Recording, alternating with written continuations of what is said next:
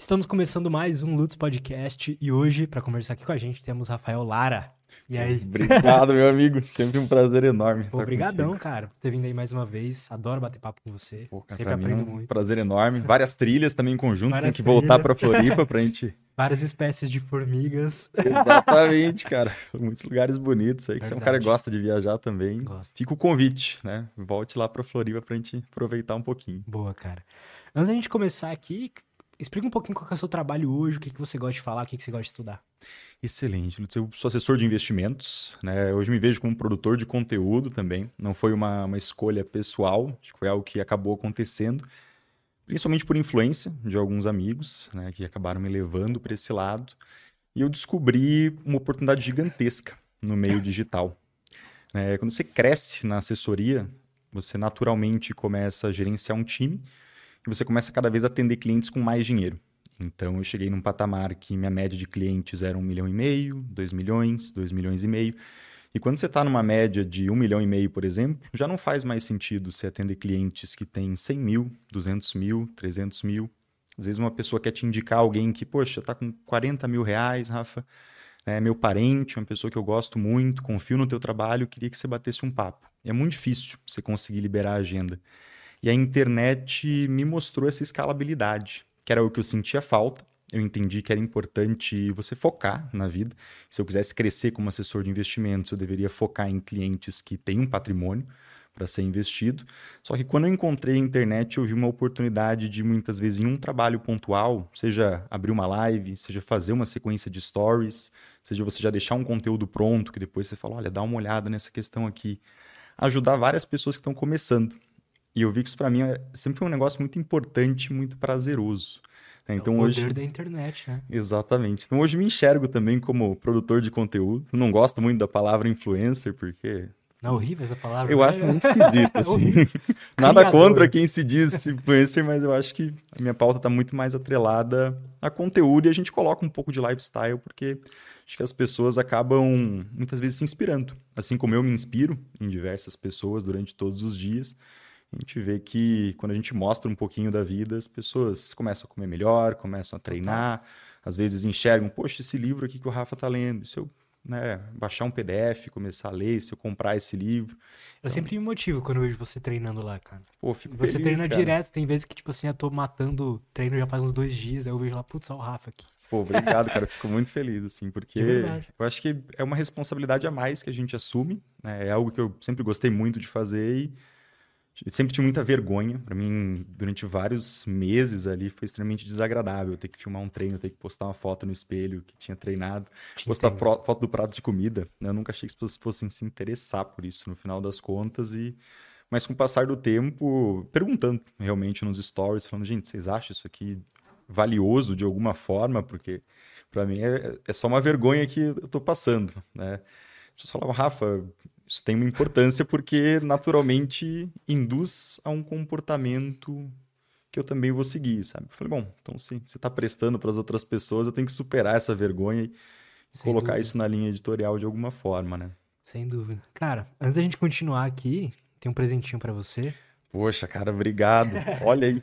Um kitzinho da Insider aí. Pô, eu nunca ganhei a camisa da Insider, cara. Deixa eu abrir massa. aqui, Pode abrir, rapidinho. pode abrir. Vamos ver. A Insider, né, ela cria essas camisetas básicas aqui, mas com muita tecnologia. Então, por exemplo, são camisetas que não amassam, não desbotam, não fica cheiro, né? Então é ótimo pra treinar, ótimo pra viajar também. Cara, eu pro tenho a dia. feedbacks muito positivos dessa, dessa camisa. Não, cara, é bizarro. Depois pode me dar o feedback é, é, teu mesmo, no privado, ninguém vai saber. Mas eu falo pra galera, eu- é a melhor roupa, não só a camiseta, mas a cueca, a blusa, que eu já usei na vida. e Obrigado, cara. Ó, ganhei até cueca também, sim, a cara. cueca é boa também. Olha aí. É bizarro, é muito bom. A cueca não dá pra provar agora, mas... Ótimo. Obrigado, cara. Eu olho isso aí, eu já tava me programando, inclusive, pra comprar. Você tem cupom? Tem. Insider. Como é que é o cupom? Ótimo. E eu falo pra galera, né? É a melhor camiseta que eu já usei na vida. E eu falava isso antes deles patrocinarem aqui, então realmente eu sou sincero nesse sentido. E o cupom, é, o primeiro link da descrição é o site da Insider, tem várias peças lá. Caso você não, é, não tem, não, nunca experimentou ainda, quer ver se vale a pena, eu recomendo que você pegue uma camiseta dessa, pra você realmente ver, ver o que eu tô falando aqui é sério. E use o cupom, cupom LUTS12 para 12% de desconto em todo o site da Insider, tá bom? Então vai lá, primeiro link da descrição. As peças que eu mais gosto deles são a camiseta, claro, e a cueca. Então, às vezes vale a pena pegar aí para testar, para ver se, se é isso mesmo que eu tô falando, mas é. E, e é isto. Obrigado ao Insider. Bem interessante. Até fazer um, um adendo, assim, de todo mundo que eu conversei, a gente conversa com bastante gente na internet, todo mundo sempre elogiou muito. Assim. Eu nunca vi uma pessoa que falava assim, poxa, não é tudo isso, as camisetas. Não, pior que todo é mundo fala bizarro. assim, Rafa, vale cada centavo, É. os caras são bons. Inclusive, uma dica de economia para quem for comprar. Né? Quando você compra mais unidades, vai baixando o preço. Então, muitas vezes, calcula o valor por unidade. Parece uma camiseta que dura bastante tempo, então você vai usar Anos. talvez durante dois, três, quatro anos e, e são cores básicas, né? Então serve para diversas ocasiões. Às vezes, quando você tem ali roupas básicas e que vão te durar muito tempo, aquilo acaba né, reduzindo demais o custo no final das contas, né? Ah, Eu acho que economiza tempo, que também é dinheiro. Hoje eu tenho só é, sete camisetas, que são as sete da Insider. Então, é, a blusa, a blusa é sensacional, as cuecas são sensacionais, então realmente vale muito a pena. E, e mais uma coisa, mais uma coisa até que eu já escutei falar. Né? Eu não tenho nada a ver com Insider, não ganho nada com isso, mas eu acho que é importante a gente, a gente mostrar coisas boas né, dessa vida. Né, eu trouxe uma, uma camiseta branca e eu não tive coragem de usar hoje num evento ali porque ela estava muito amassada. E já me falaram que essas não amassam. E pelo tecido que você pega mesmo, por exemplo, a camisa social. Aham. Eu gosto de utilizar as que, que não amassa. Porque se eu chego com uma que amassa, por mais que seja um tecido bom, vai te dar um trabalhão numa viagem ali. Então eu tinha uma branca ali que eu gosto, uma marca aleatória, acho que é da Renner, por exemplo, né? Que ela é boa para dia a dia, só que Uhum. chegou aqui e ficou imprestável. Ali. Então esse fato de não amassar muitas É vezes vai te bom. evitar uma dor de cabeça É, danada. ela, se você tipo, botar na bolsa lá enrolada, ela vai sair amassada, mas você bota no corpo e ela desamassa no corpo, sabe? Ah, interessante. Essa aqui é a mágica.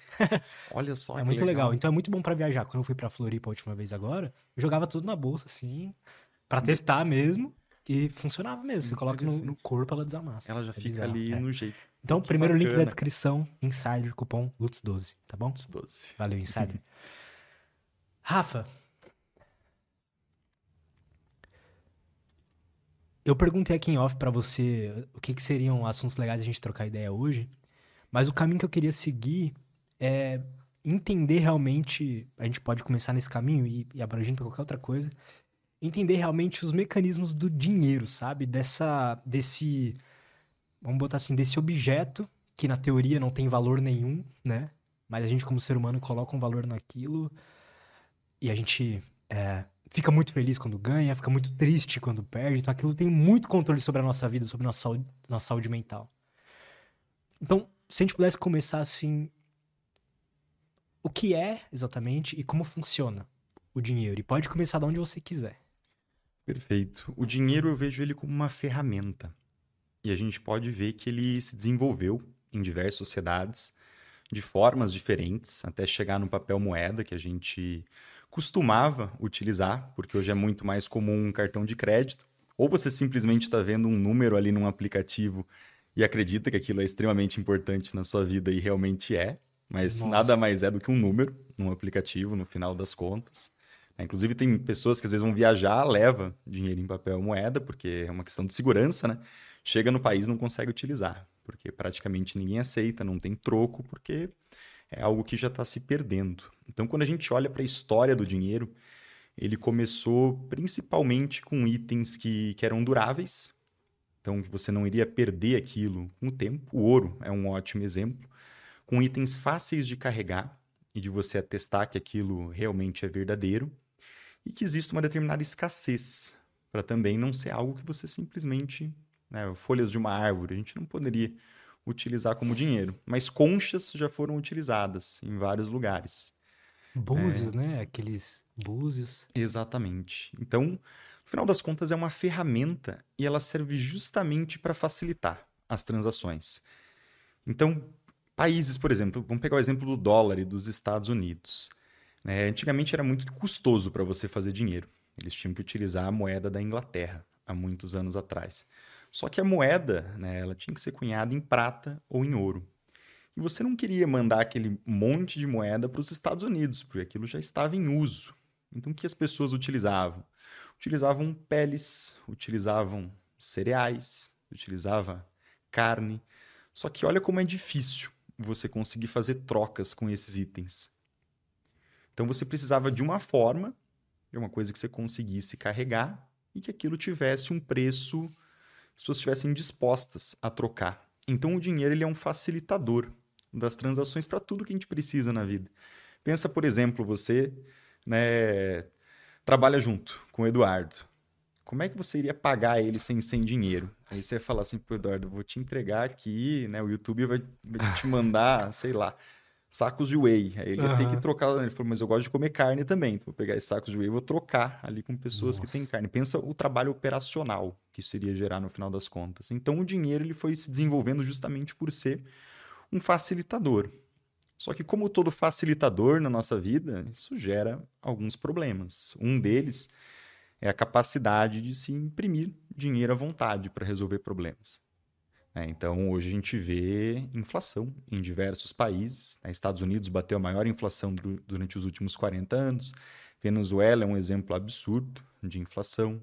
A Argentina, que já foi o país mais rico da América Latina, né? Já foi, inclusive, exemplo de riqueza. Os europeus tinham um, ditado de rico como um argentino, Caramba. que era um país com muita grana, assim, nos anos 20, né? de 1920, no caso. E acabou, hoje está numa situação bem complicada de inflação. Então, quando o governo ele pode imprimir dinheiro à vontade, aquilo perde a questão da escassez. Lembra que a gente falou bem no comecinho ali que precisa ser escasso? Então você tem muito dinheiro, mas não tem tantas coisas que você pode trocar. No final das contas, aquilo perde o valor, simplesmente. Porque quando a gente olha para ele, você mesmo comentou que é só papel ou é só um, um hum. número num aplicativo. Se a gente olha para a origem, por exemplo, da palavra salário, que se paga para um funcionário, isso veio do sal. Né? E o sal é algo que você conseguia temperar a comida, e não só temperar a comida, olha que interessante o sal ele tinha uma utilidade para preservar alimentos. Então você pode fazer uma carne de sol, que você salga, você retira a água daquilo. Então você conseguia que né, um animal, você tinha coletado a carne, você consumia aquilo sem refrigeração no máximo em dois, três dias, senão já começa a ficar esquisito. Você faz um tratamento com sal, você consegue fazer aquilo durar por, por vários anos. Né? Então, no início, o dinheiro ele tinha uma utilidade prática. No final das contas, para poder gerar ainda mais facilidade e simplificação, isso foi se perdendo, mas naturalmente entra, entram outros problemas. Ali, justamente, o principal deles é quem controla quanto dinheiro tem na nossa economia. Naturalmente, quanto vale esse dinheiro no final das contas, né? E é louco como meio que todo mundo concordou que agora a gente vai usar essas cédulas, essas esses aplicativos aqui. E, e, eu lembro que eu tava lendo o livro do Sapiens e tem uma parte lá sobre dinheiro, uma parte específica lá sobre dinheiro. E ele começa falando sobre uma coisa dos bancos e tudo mais, de que. Eu vou tentar falar o exemplo aqui. Não, não vou não, senão eu vou errar tudo. Mas por favor. Não, vou sim. Vamos imaginar que tem uma pessoa aqui e ela é,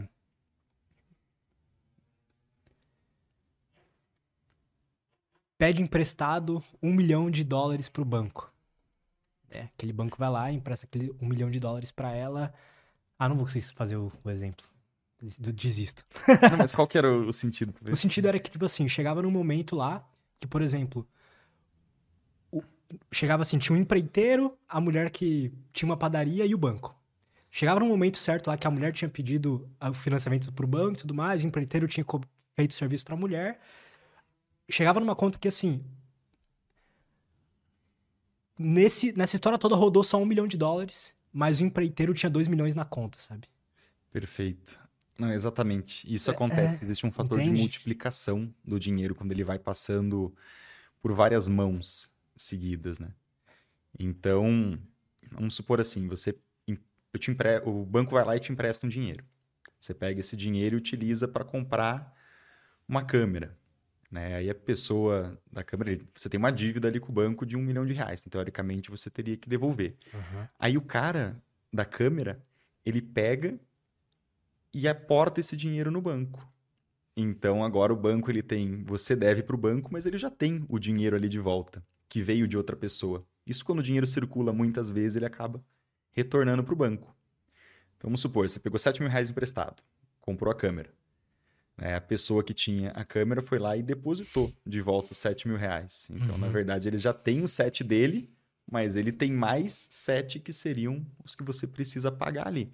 E naturalmente ele vai pagar um juros menor para essa pessoa. Ah. Porque ele tem o risco de não receber contigo. Então acho que era isso que você queria explicar, uhum. que é um fator multiplicador do dinheiro. Isso é interessante, né? Porque num... antes de existir a nota, antes de existir esse, esse objeto, vamos botar assim, intangível, não, não dava para não dava para existir bancos, né? Ou dava? Acho que sempre existiu a questão de empréstimo. Verdade. Ali de, de dinheiro ou de itens.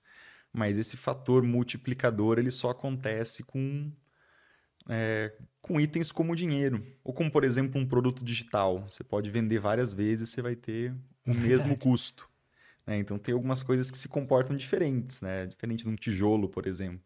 Se você entrega ali, que não vai passar por várias mãos, no final só existe aquele tijolo específico, né? Então o dinheiro ele tem esse fator de, de poder se multiplicar. Mas naturalmente isso também gera inflação, né? Quando esse dinheiro ele começa a voltar todo para a economia. Então, a gente tem que tomar um pouco de cuidado ali com como são feitas as coisas e como que o governo vai conseguir, né, de certa forma, ajustar as regras ali do jogo. Quais são as regras desse jogo? Assim, o que que define o valor real de uma moeda, sabe? Por que, que o dólar vale mais que o real? Principalmente pela confiança do mundo com relação ao dólar. Né? De que você vai conseguir trocar aquilo por itens que outros países aceitam. Contar um pouquinho da, da história do dólar, que eu acho que vai ficar um pouco mais Ótimo. claro ali, né? Mas o dólar ele foi criado, uma moeda dos Estados Unidos. Durante a Segunda Guerra Mundial, os Estados Unidos foi muito bem, até porque ele estava lutando uma guerra que não estava acontecendo perto dele. Então, tá acontecendo, a Europa estava pegando fogo, né? Já, a Ásia também, Japão e China estavam em lados opostos. É, e no final, os Estados Unidos ali não estava se envolvendo tão diretamente, mas quando os japoneses foram lá e atacaram Pearl Harbor, eles falaram assim, não, agora a gente vai bater de frente realmente. Foi quando surgiu a questão da, das bombas atômicas, né? Hiroshima e Nagasaki. E aí a gente viu um mundo completamente destruído e viu ali uma contraparte, uma potência que tinha conseguido se desenvolver nesse meio tempo, que a população também tinha sofrido, que existia muito investimento militar, mas que tinha recurso principalmente industrial e de empresas para ajudar esses países a, a serem reconstruídos. Isso aconteceu através do Plano Marshall, né? Então foi um, um empréstimo massivo para reconstruir o mundo, reconstruir Japão, reconstruir Alemanha, França ajudar nessa reconstrução. E naturalmente, como isso estava sendo ajudado em dólar, o dólar começa a ser adotado. Assim, os caras são bons, tem muitas empresas, parece que as coisas lá funcionam, estão emprestando dinheiro para todo mundo.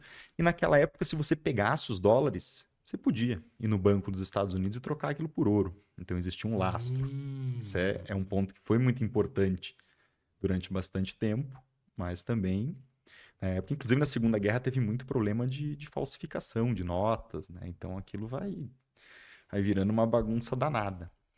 Né? Então, podia se trocar por ouro. Só que eles começaram a emprestar tanto dinheiro para o mundo, estava funcionando, que chegou uma hora que falaram assim: olha, não tem mais como a gente ter lastro. Então, vamos acabar com essa questão do lastro em ouro. Eles falaram assim: bom, era para o mercado ficar desesperado e o dólar cair um monte, né?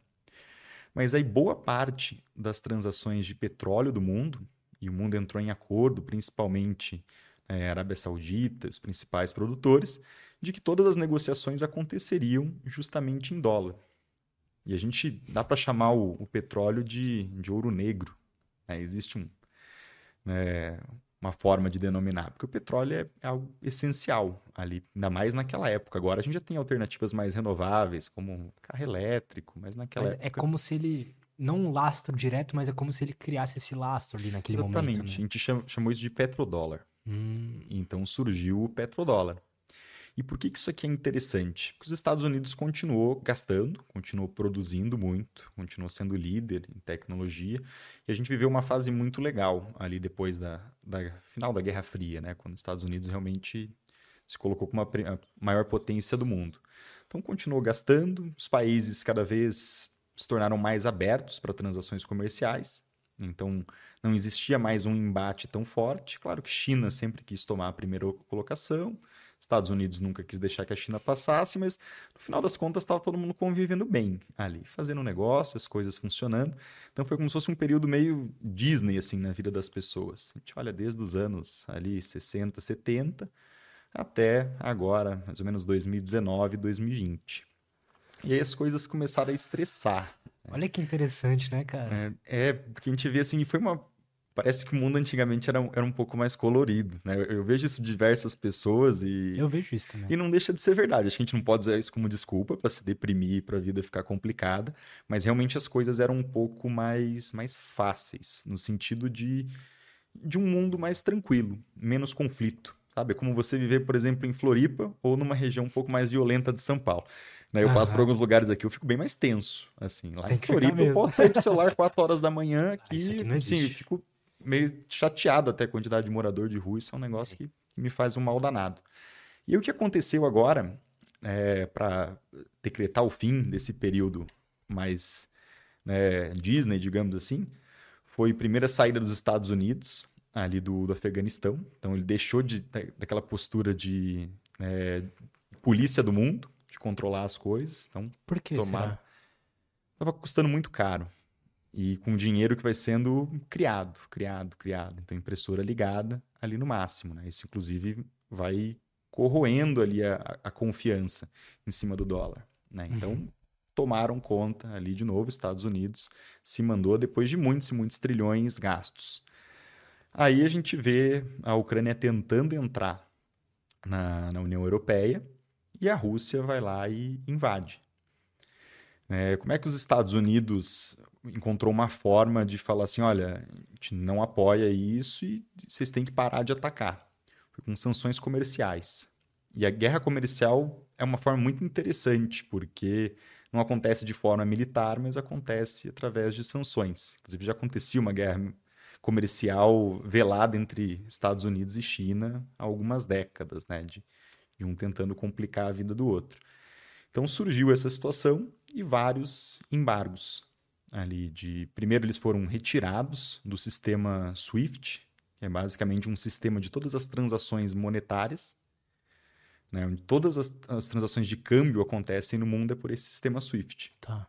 Então, basicamente, agora vocês não conseguem mais trocar dinheiro com, com país nenhum, diretamente pelo que o mundo usa. Uhum. Então, é mais ou menos como se você brigasse com né, o Zuckerberg, ele fala assim, olha, a gente cancelou teu WhatsApp, a gente cancelou teu Instagram. Uhum. Você só tá com o YouTube aqui, a vida fica um pouquinho mais difícil, né? Sim. E aí existia uma preocupação muito grande, porque estava vindo o inverno na, na Europa, e o pessoal precisava se esquentar, e dependia muito desse gás e do, do petróleo russo.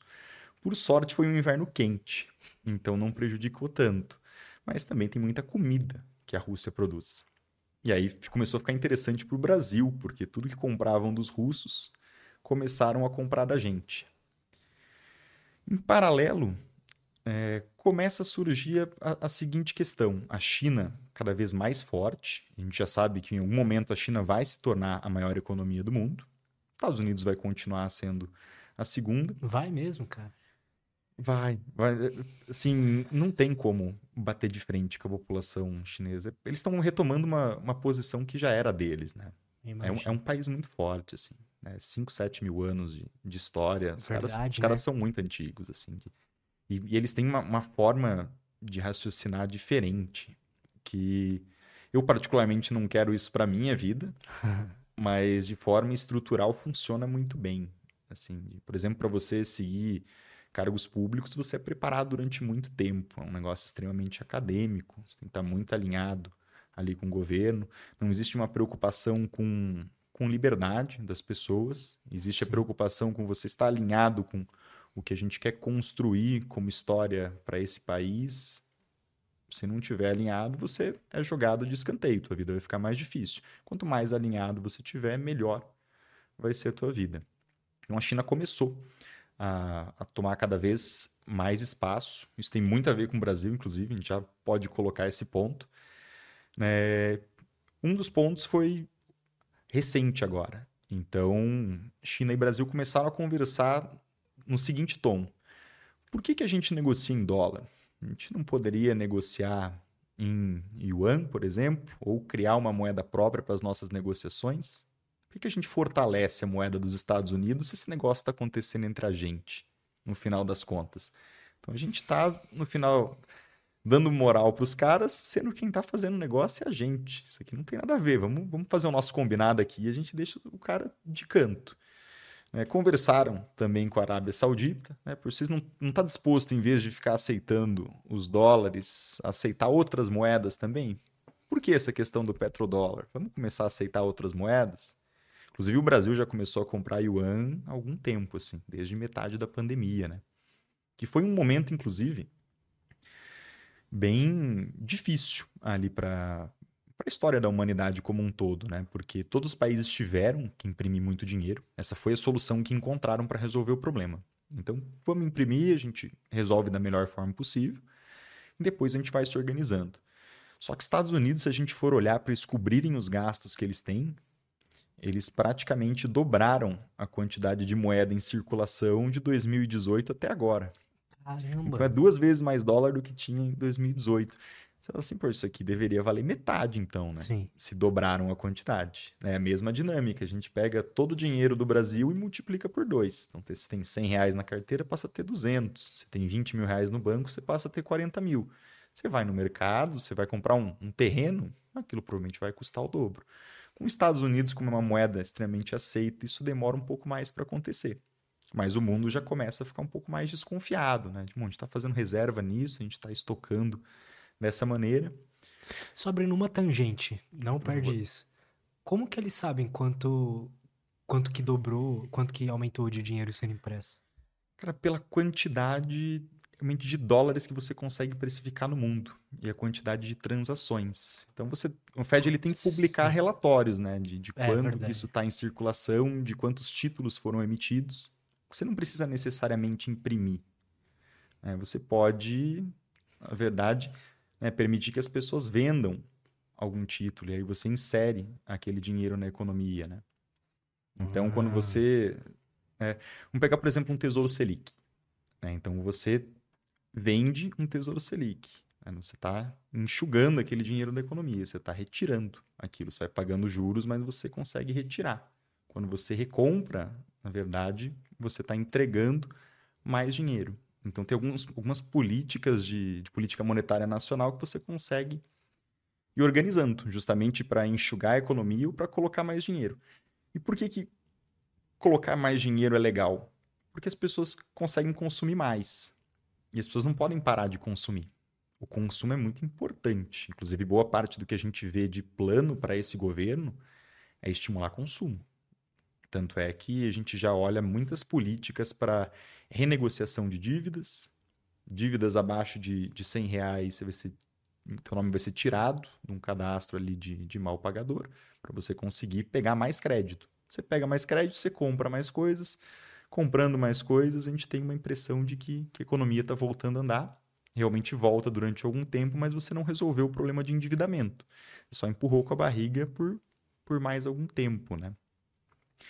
Então, Estados Unidos imprimindo cada vez mais dinheiro, o mundo nessa situação de né, o que a gente vai escolher como moeda, né? Porque China também é um país difícil, porque a gente não consegue confiar muito nos números que, que vêm dos chineses. E eles também, eles decidem e não querem muito saber a opinião dos outros. A gente pega, por exemplo, Jack Ma, que era um, acabou se tornando um crítico ali do, do governo chinês, né? Nem criticou muito, assim, ele só falou que tinha algumas coisas que ele não concordava, né? voltou para o país e até hoje o cara só foi visto mais uma vez. Isso tem dois anos, e é, um- assim, era um dos dez caras mais ricos do mundo, né? Chinês, dono do grupo Alibaba, um grupo de e-commerce, né? Então é um país complicado de você conseguir confiar realmente o seu dinheiro ali, apesar de ser um país que a gente vê crescendo, a gente vê se desenvolvendo. né? O TikTok, por exemplo, que a galera utiliza, é um bom exemplo disso. A gente vê que eles estão muito fortes ali, batendo de frente em todas as áreas. Né? Um Xiaomi da vida, que em diversos setores. Eu, particularmente, gosto dos produtos chineses. Apesar Você de hoje gosta. utilizar iPhone, utilizar todos os troços da Apple, né, eu utilizo por causa de trabalho das redes sociais, porque quando você olha para custo-benefício, é, é, bizarro, é né? muito bom, cara. O, o, que os caras conseguem entregar por um preço muito justo. É, a parte eletrônica, né? A parte. Enfim, eu tive. Eu trabalhei. A última empresa que eu trabalhei antes de ir pra internet, meu chefe era chinês, né? E era bem legal as histórias que ele contava, é, como que era viver lá e tudo mais. E é louco porque, assim, pelo menos ele, né? Ele via a China como um país rico, assim, bom, mas que ele gostava mais de viver no Brasil. E, e, o Brasil é um país muito bacana, né? Assim, eu sou apaixonado por essa terra, né? A gente tem muito problema, mas é um país. É, é, é gostoso de viver, né? Vejo que a gente tem uma cultura muito positiva em alguns lados, extremamente negativa em outros, mas não conseguiria me ver em, em, qualquer outro lugar do mundo, né? Acho que as pessoas daqui são, são diferentes, a forma como a gente enxerga a vida, mas acho que principalmente com relação a dinheiro, tem muita coisa aqui que dá para ser ajustada ali no comportamento das pessoas, né? Que hoje complica a vida delas como um todo. O Brasil vive um problema quando eu falo Brasil, eu tô querendo, eu tô colocando tudo. Então, desde governo, mas população e indivíduo. Então, de, você diria que o Brasil vive um problema financeiro, econômico, e da onde é a maior parte desse problema? É, está no indivíduo? Está no governo? Como é que você vê isso? Na educação? Eu acho que é um, é um conjunto. A gente não pode pegar uma única variável. É, fala primeiro da parte do governo, de forma tá. bem simples o governo ele, ele gasta demais. Isso vem justamente da população, porque a gente quer muitos benefícios. Esses benefícios custam dinheiro. A gente gosta na nossa cultura de um funcionalismo público, por exemplo, inflado, onde os funcionários públicos ganham demais. A gente sonha com essa questão de, ah, vou passar num concurso público, vou ter estabilidade, né? provavelmente nunca mais vou ser demitido. O que é um negócio meio esquisito quando a gente olha do ponto de vista de mercado, né? Como assim? Você tem, vai ser muito difícil você ser mandado embora. Não quer dizer que se você for um péssimo funcionário, não produzir nada. É, você estudou, passou numa prova e agora você tem ali 20, 25 mil reais garantido para o resto da vida, trabalhando bem ou não. Não é, não me parece um negócio interessante que um empresário faria, por exemplo. Então, do ponto de vista de gestão, a gente tem que tomar um pouco de cuidado com essas questões. Fora uma porção de outros gastos que né, a gente vê que hoje está inflado. A gente olha de um ponto de vista de estado mínimo, né, onde deveria se preocupar com segurança, saúde e educação. Alguns pontos na infraestrutura, mas que também poderia ser terceirizado, como ferrovia hoje é terceirizado, boa parte dos portos. O aeroporto de Floripa, que ficou maravilhoso, terceirizado. Quem fez foi uma empresa suíça. Né? Na época eu estudava engenharia civil, uma das obras mais limpas que eu já visitei. Assim. Um negócio que funciona, ficou impecável ali. É e... perfeito lá. Exatamente, deu muito certo, né? E na questão das pessoas, eu vejo que a gente ainda tem um, um pensamento, e aí entra numa questão cultural mesmo, a gente consegue entender a origem. A gente ainda tem um preconceito muito forte com relação a dinheiro. Então a gente veio de um contexto massivo de escravidão na questão do Brasil. É... Quando a gente olha para esse contexto, a gente naturalmente já tende a enxergar o empresário muitas vezes como, como um explorador porque existiu isso durante uma determinada cultura, né? Um senhor de escravos que produzia muito, que tinha ali. Então isso faz parte ali da forma como o nosso país foi construído. A gente tem uma herança católica muito forte. E aí tem uma questão de voto de pobreza, que você não pode querer demais, né? não faz sentido você querer enriquecer, porque você tem que estar preocupado com questões espirituais. É diferente um pouco do que veio depois com o calvinismo, do, do João Calvino, que é muito mais numa linha de né, Deus te deu esse dinheiro. Então você tem a responsabilidade de fazer com que esse dinheiro se multiplique. Você tem a responsabilidade de usar bem esse dinheiro para conseguir que a vontade de Deus seja cada vez mais realizada. Fazer o bem para as pessoas, expandir o teu negócio, empreender. Então depois foi um pouco alterado, mas a gente ainda ficou com a parte católica de, de voto de pobreza né? De não era bonito a gente conseguir enriquecer. E um contexto muito forte de corrupção, que é aquela questão do jeitinho brasileiro, a questão que a gente vê na nossa política.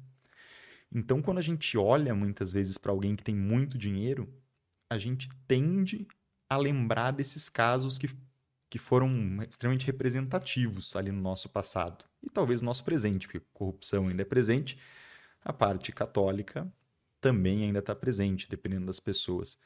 Então, existem algumas questões dentro do nosso subconsciente que muitas vezes deixam a gente desconfortável ali com relação a ganhar mais dinheiro. Eu e... sempre senti isso. E é interessante. Eu achei e eu vejo que muita gente sente. Muita também. gente sente. Eu achei até que eu estava livre desse tipo de situação. Mas eu vejo que hoje, por exemplo, eu não consigo cobrar caro em boa parte dos meus produtos. Eu acho que eu tô, tô sendo injusto. Ou eu tô excluindo pessoas que poderiam ter oportunidade de consumir aquilo. Por exemplo, eu fui num evento, a garrafa d'água era oito reais. Eu falei assim, cara, como é que cobram oito reais numa garrafa d'água num evento? Tinha até, depois eu vi um, um bebedouro que a pessoa poderia mas qualquer coisa que você fosse comer era 20 reais, 25 reais. Um salgado, um cachorro quente, um negocinho assim. Falei assim, cara, eu jamais conseguiria fazer um negócio desse. Eu me senti muito mal, assim. Entendo que quem fez hum, não pensa dessa forma, né? E talvez, inclusive, esteja até certo e eu estou errado. Por quê? Qual foi a minha solução? Quando eu senti fome ali, eu falei, ah, vou fazer um lanchinho.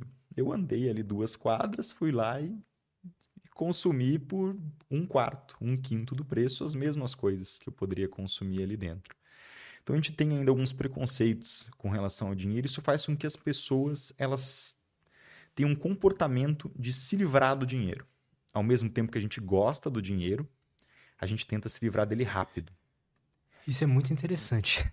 então é como se fosse uma batata quente.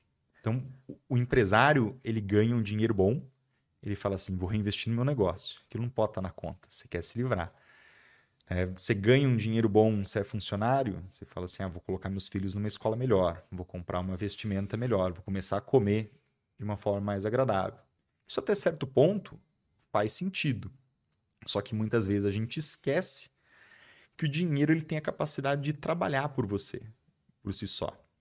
Então, o dinheiro, quando você utiliza alguns instrumentos do mercado financeiro, que são os mesmos instrumentos da, da política monetária. Você vai emprestar dinheiro ou você vai se tornar sócio de alguma operação. Vamos supor, eu estou com um dinheirinho sobrando, eu falo assim, poxa, Lutz, você não quer um sócio aqui pro canal? Sei que o Lutz está super bem, sei que é um cara que vai fazer acontecer de qualquer forma, vamos lá, coloca aqui, compra um pedaço, eu sei que eu não vou precisar trabalhar por isso e provavelmente o negócio vai dar certo. Uhum. Se der tudo errado também, estou tomando risco. Ou eu posso, você fala assim, Rafa, eu tô querendo expandir um monte. Você não me empresta um dinheiro? Posso te emprestar, eu vou cobrar uns juros em cima disso e vou ter algumas garantias em equipamento, em alguma coisa interessante. Então, o mercado financeiro ele se resume a essas duas estratégias: vou virar sócio de algo ou vou pegar dinheiro emprestado. Quando Legal. a gente fala em pegar dinheiro emprestado, a gente está falando de rendas fixas. Então, toda, tudo que a gente chama de renda fixa significa emprestar dinheiro. A gente emprestando para. A gente emprestando. Isso é uma renda fixa. Então, o CDB é um crédito bancário, empresta para banco. Né? Você quer emprestar para uma empresa, é crédito privado. Debenture, CRI, CRA. Né? E não precisa se assustar com essas siglas de nenhuma forma, porque né, o que precisa ser entendido é emprestar dinheiro, seja para uma empresa, seja para um banco, ou para o governo. E aí você pode falar assim, poxa, por que, que o governo vai querer meu dinheiro emprestado se eles têm a máquina de imprimir dinheiro? é justamente para enxugar a economia e conseguir conter a inflação. Uhum. A gente estava conversando dos, dos mecanismos, né? Então, no comportamento das pessoas, elas muitas vezes não entendem que você consegue ser remunerado pela tua disciplina de ter armazenado esse recurso. Cara, que frase boa. Então, quando você começa a entender esses pontos, fica muito mais fácil de você, pelo menos, ter um sentido para não se livrar do dinheiro de forma imediata. Você talvez ainda tenha um instinto de querer fazer isso, porque dependendo do, do ambiente das pessoas que você conversa, é complicado você falar assim: olha, tô com 7 milhões aqui investido, tô com 5 milhões. Fala assim, poxa, mas o que, que você está fazendo? Fazendo alguma coisa errada, tá vendendo droga, tá, explorando alguém. Tá? A gente tem esse, esse instinto enquanto brasileiro. Isso é, é menor em outras partes do mundo. É, mas ainda existe essa tendência. Isso faz com que muitas vezes a gente não queira armazenar esse recurso. E quando armazena, muitas vezes a gente não se sente confortável. para chegar para qualquer pessoa e falar, porque isso pode despertar um sentimento negativo, né? Isso eu nunca entendi. Eu sempre tive facilidade em falar sobre dinheiro, o quanto dinheiro eu ganho, o quanto, sei lá, quanto que eu tô investindo. Não sei por que as pessoas se sentem assim desconfortáveis tanto. Eu acho que, acho que depende muito da pessoa que você vai conversar. Sei lá, você tem um amigo teu que, que tá mal, as coisas não estão dando muito certo. Às vezes é complicado, sei lá, e, e falar de valores altos com essa pessoa, sabe? Ela pode, de certa forma, não, não seria inveja uma palavra, mas se sentir diminuída com aquele tipo de situação, sabe? Sim. Então, acho que quando a gente parar de enxergar o dinheiro de uma forma pejorativa e ter isso como tabu, e entender como é que funciona, não só dinheiro, mas os investimentos, inclusive ter propósito né, do porquê que eu vou guardar dinheiro né? seja para passar mais tempo com as pessoas que você gosta, seja para você realmente conseguir fazer um exercício de autoconhecimento. Realmente falar assim, bom, o que, que eu quero para minha vida? Como é que eu quero estruturar o meu dia? Quais são as coisas que eu quero fazer? O dinheiro te possibilita fazer tudo isso. É muito difícil você conseguir ser a pessoa que você quer ser de verdade quando você ganha dois, três, quatro mil reais por mês. Total. Quando você tá preocupado em pagar o aluguel para tua família não ser despejada, ou em ter um dinheiro ali para poder comprar o remédio do teu filho, ou em tirar ele de um colégio público e colocar num colégio particular, porque você sabe que isso aumenta as chances dele ser bem sucedido lá na frente. Alguns desses aspectos, quando você começa a ganhar mais, você fala assim, bom, talvez eu não seja uma pessoa tão workaholic, né? Ou talvez é uma pessoa que gosta de, de balada, de bagunça, de viagem, de carro esportivo. Então, à medida que eu fui ganhando dinheiro, e acredito que seja assim com a maioria das pessoas, pode ter sido com você também, eu comecei a, a, a me descobrir, de certa é... forma. Eu falei assim, bom, eu, eu, realmente gosto muito dos meus pais. Por mais que na época que eu trabalhava de garçom, eu passasse a única janela do ano que eu poderia ter junto com eles, eu passava trabalhando. Então, sempre fui um cara que gostou de trabalhar também, era extremamente workaholic. Mas hoje, quando eu posso escolher realmente, eu falo assim, bom, tem que ser muito atrativo do ponto de vista financeiro para eu deixar de passar um tempo junto com eles. É, eu vejo que eu gosto de praticar minha atividade física. Não era uma coisa que eu, fazia por fazer. Eu vejo que eu gosto de estudar. Às vezes não estou estudando só para ganhar mais dinheiro. Eu vejo que eu não gosto de carro. Poderia comprar um carro um pouco melhor agora não me faz muito sentido. Eu vi que eu não gosto de roupa de marca, não é uma coisa que me chama atenção, que eu falo assim, pô, esse tênis aqui custa 1.500, 2.000 reais, esse... E às vezes quando a gente tá trocando tempo por dinheiro diretamente, né, a gente não tem oportunidade de conhecer aquela pessoa que a gente é quando a gente tem tempo, sabe? Porque tipo, essa pessoa, ela é pelo que eu percebo das pessoas que eu conheço, pelo que eu percebo na minha vida, essa pessoa que tem tempo, ela é meio diferente da pessoa que tá correndo, tipo, na corrida dos ratos, sabe? As pessoas que têm tempo normalmente vai buscar um interesse que ela tinha lá na infância, ela nem lembrava mais. Exatamente. Eu falo, vai seguindo a curiosidade dela. E, e a infância é um período bem interessante, né? Porque apesar de você não ter dinheiro, você tem ali ah, coisas que o dinheiro pode te proporcionar. Você não tem preocupação em pagar as contas. Tô falando Nossa, em, em questões isso. básicas, assim, tá, sim, gente? Sim. Não tô falando do menino que, que tá vendendo amendoim no sinal de trânsito aqui em São Paulo, né? Esse cara tem a vida de um adulto e uma vida pesada, né? Mas falando uma vida básica ali, num um jovem de, de, classe média, uma criança de classe média. Você não está preocupado em pagar as contas, né? Você está preocupado em ser aceito pelos teus coleguinhas, está preocupado em passar nas matérias, está preocupado em né, o que, que eu vou me tornar, quais são as coisas que eu gosto de fazer nessa vida, em descobrir uns pontos importantes para você do mundo. Então eu vejo que quando você começa a ganhar dinheiro, você se reconecta com essa questão. Porque enquanto você não ganha, você fica naquela situação pesada, né? De preciso resolver a vida, preciso pelo menos conseguir comprar comida suficiente, preciso morar num lugar que seja ok, que eu não fique com medo de entrar aqui alguém de noite, fazer alguma maldade com a minha família, levar minhas coisas. Preciso ter um carrinho na garagem que se der algum perrengue eu consigo levar meu filho até o hospital de madrugada, porque talvez não tenha Uber para chamar. Então você começa a ficar um pouco mais sossegado com relação à, à questão financeira e se reconectar em questões que eram importantes para é. você no passado. Só que eu vejo que muita gente que, inclusive, ganha bem não consegue chegar nesse patamar. Interessante. Esse é um ponto bem legal, porque pode falar assim, poxa, né, diferença entre dinheiro e saúde financeira. Eu dividi esse conceito dessa forma na minha cabeça. Eu vejo muita gente com bastante dinheiro passando pela mão dessa pessoa. E estamos falando de valores de 50 mil reais por mês, 70 mil reais por mês, às vezes 100. E com uma saúde financeira complicada, porque simplesmente não consegue guardar. Tá difícil, como um todo, ali organizar a vida, vai tudo embora. Você pode falar assim, pô, mas como é que vai tudo embora com 100 Cara, mil reais, Rafa?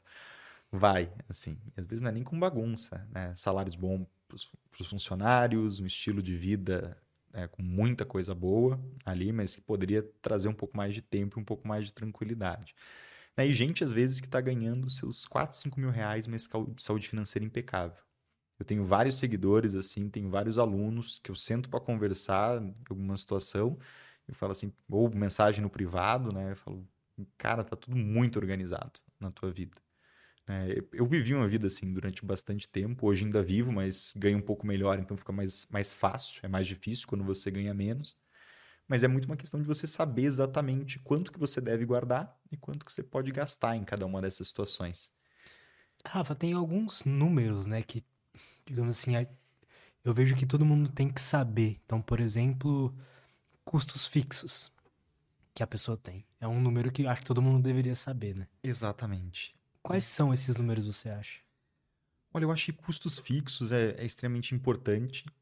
E eu ainda dividiria isso em, em quanto se gasta por categoria. As pessoas, elas não sabem muito bem o que está acontecendo com o dinheiro delas. E é muito doido isso, porque a pessoa trabalha 8, 10, 12 horas por dia. Você vê aqui em São Paulo, a galera sai de casa 5 horas da manhã, pegar busão e às vezes chegar 10 horas da noite em casa. Aí você pergunta, tá, mas beleza, você faz isso para ganhar dinheiro. E, e, onde que você está gastando esse teu dinheiro? Me mostra o teu planejamento. Você, você, consegue fazer isso em uma hora e meia, duas ali. Você senta num sábado pela manhã, você vê tudo que você gastou no mês, você começa a fazer conta com isso. A pessoa não sabe. Fala assim, poxa, cara, você fica em função disso 14 horas por dia, mas não separa duas horas no teu mês, no teu ano, para realmente colocar isso em ordem. Então, por categorias, quanto que você gasta com moradia? Quanto que você gasta com transporte?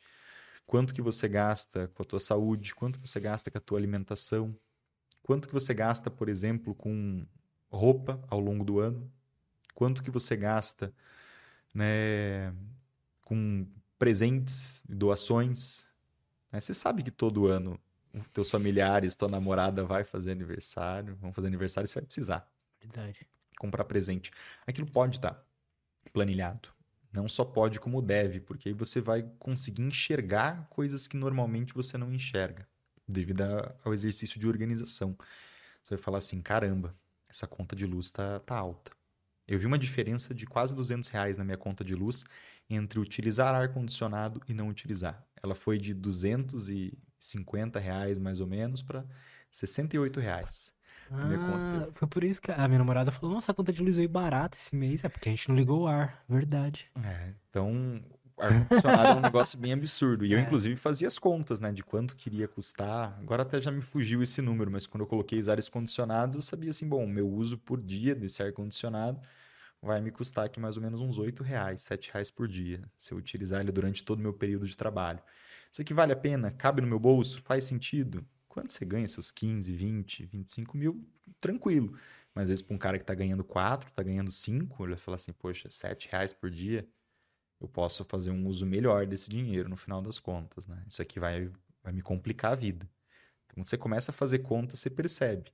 Às vezes, uma assinatura da, da Amazon Prime, você fala assim, poxa, eu nem série estou assistindo, eu assisto as coisas do YouTube, assisto o anúncio tranquilo ali, então posso cancelar essa assinatura de streaming situações, né, do tipo, né, a namorada começou a organizar um pouco mais isso que tá ali. Teve um mês que né, ela verificou várias situações que não deveriam estar no cartão dela. Então, acabou passando duas vezes uma transação ali da é, manicure, dos negócios do cabelo. Não sei direito o que, que é, mas foram duas vezes e não, não era para ter sido, foi algum erro. Né? Academia que tinha sido cancelada para dar entrada numa outra foi cobrado naquele mês. Né? Então, falou assim, pô, só aqui já tem um valor bem expressivo né? De, não lembro quanto é que era, 300, 400, 500 reais. Né? E as pessoas às vezes nem olham e deixam isso passar batido, assim. Fala assim, caramba, né? tá, tá grande isso. Então entenda o comportamento, teu comportamento de consumo. Olha para o teu dinheiro com carinho, sabe? É como se você estivesse olhando um espelho quando você olha para a fatura do cartão. Você vai falar assim, caramba, gastei muito com iFood. Eu preciso ir no mercado no próximo domingo, comprar as paradas certinho, fazer as minhas marmitas. Vou fazer a conta aqui de quanto vai custar a marmita. Quanto custa um quilo de frango, quanto custa tanto de arroz, quanto custa os vegetais. E, e parece, assim, uma coisa básica, né? E é uma coisa básica de se fazer, mas assim, a gente não dá valor para essas coisas. E eu comecei a fazer o teste do começo do ano para cá. Eu fiquei muito organizado nessa questão. Diminuir mil reais do iFood. É, que legal. Tipo, mudei várias, vários hábitos, assim. E é muito louco o quanto eu consigo guardar agora. É muito interessante. É muito louco. E, e, o comportamento, acho que isso que a galera não, não liga os pontos muitas vezes, né? Não é só o guardar por guardar.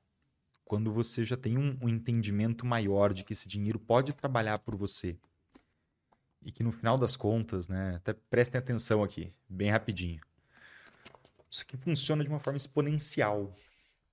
Então, o que, que acontece?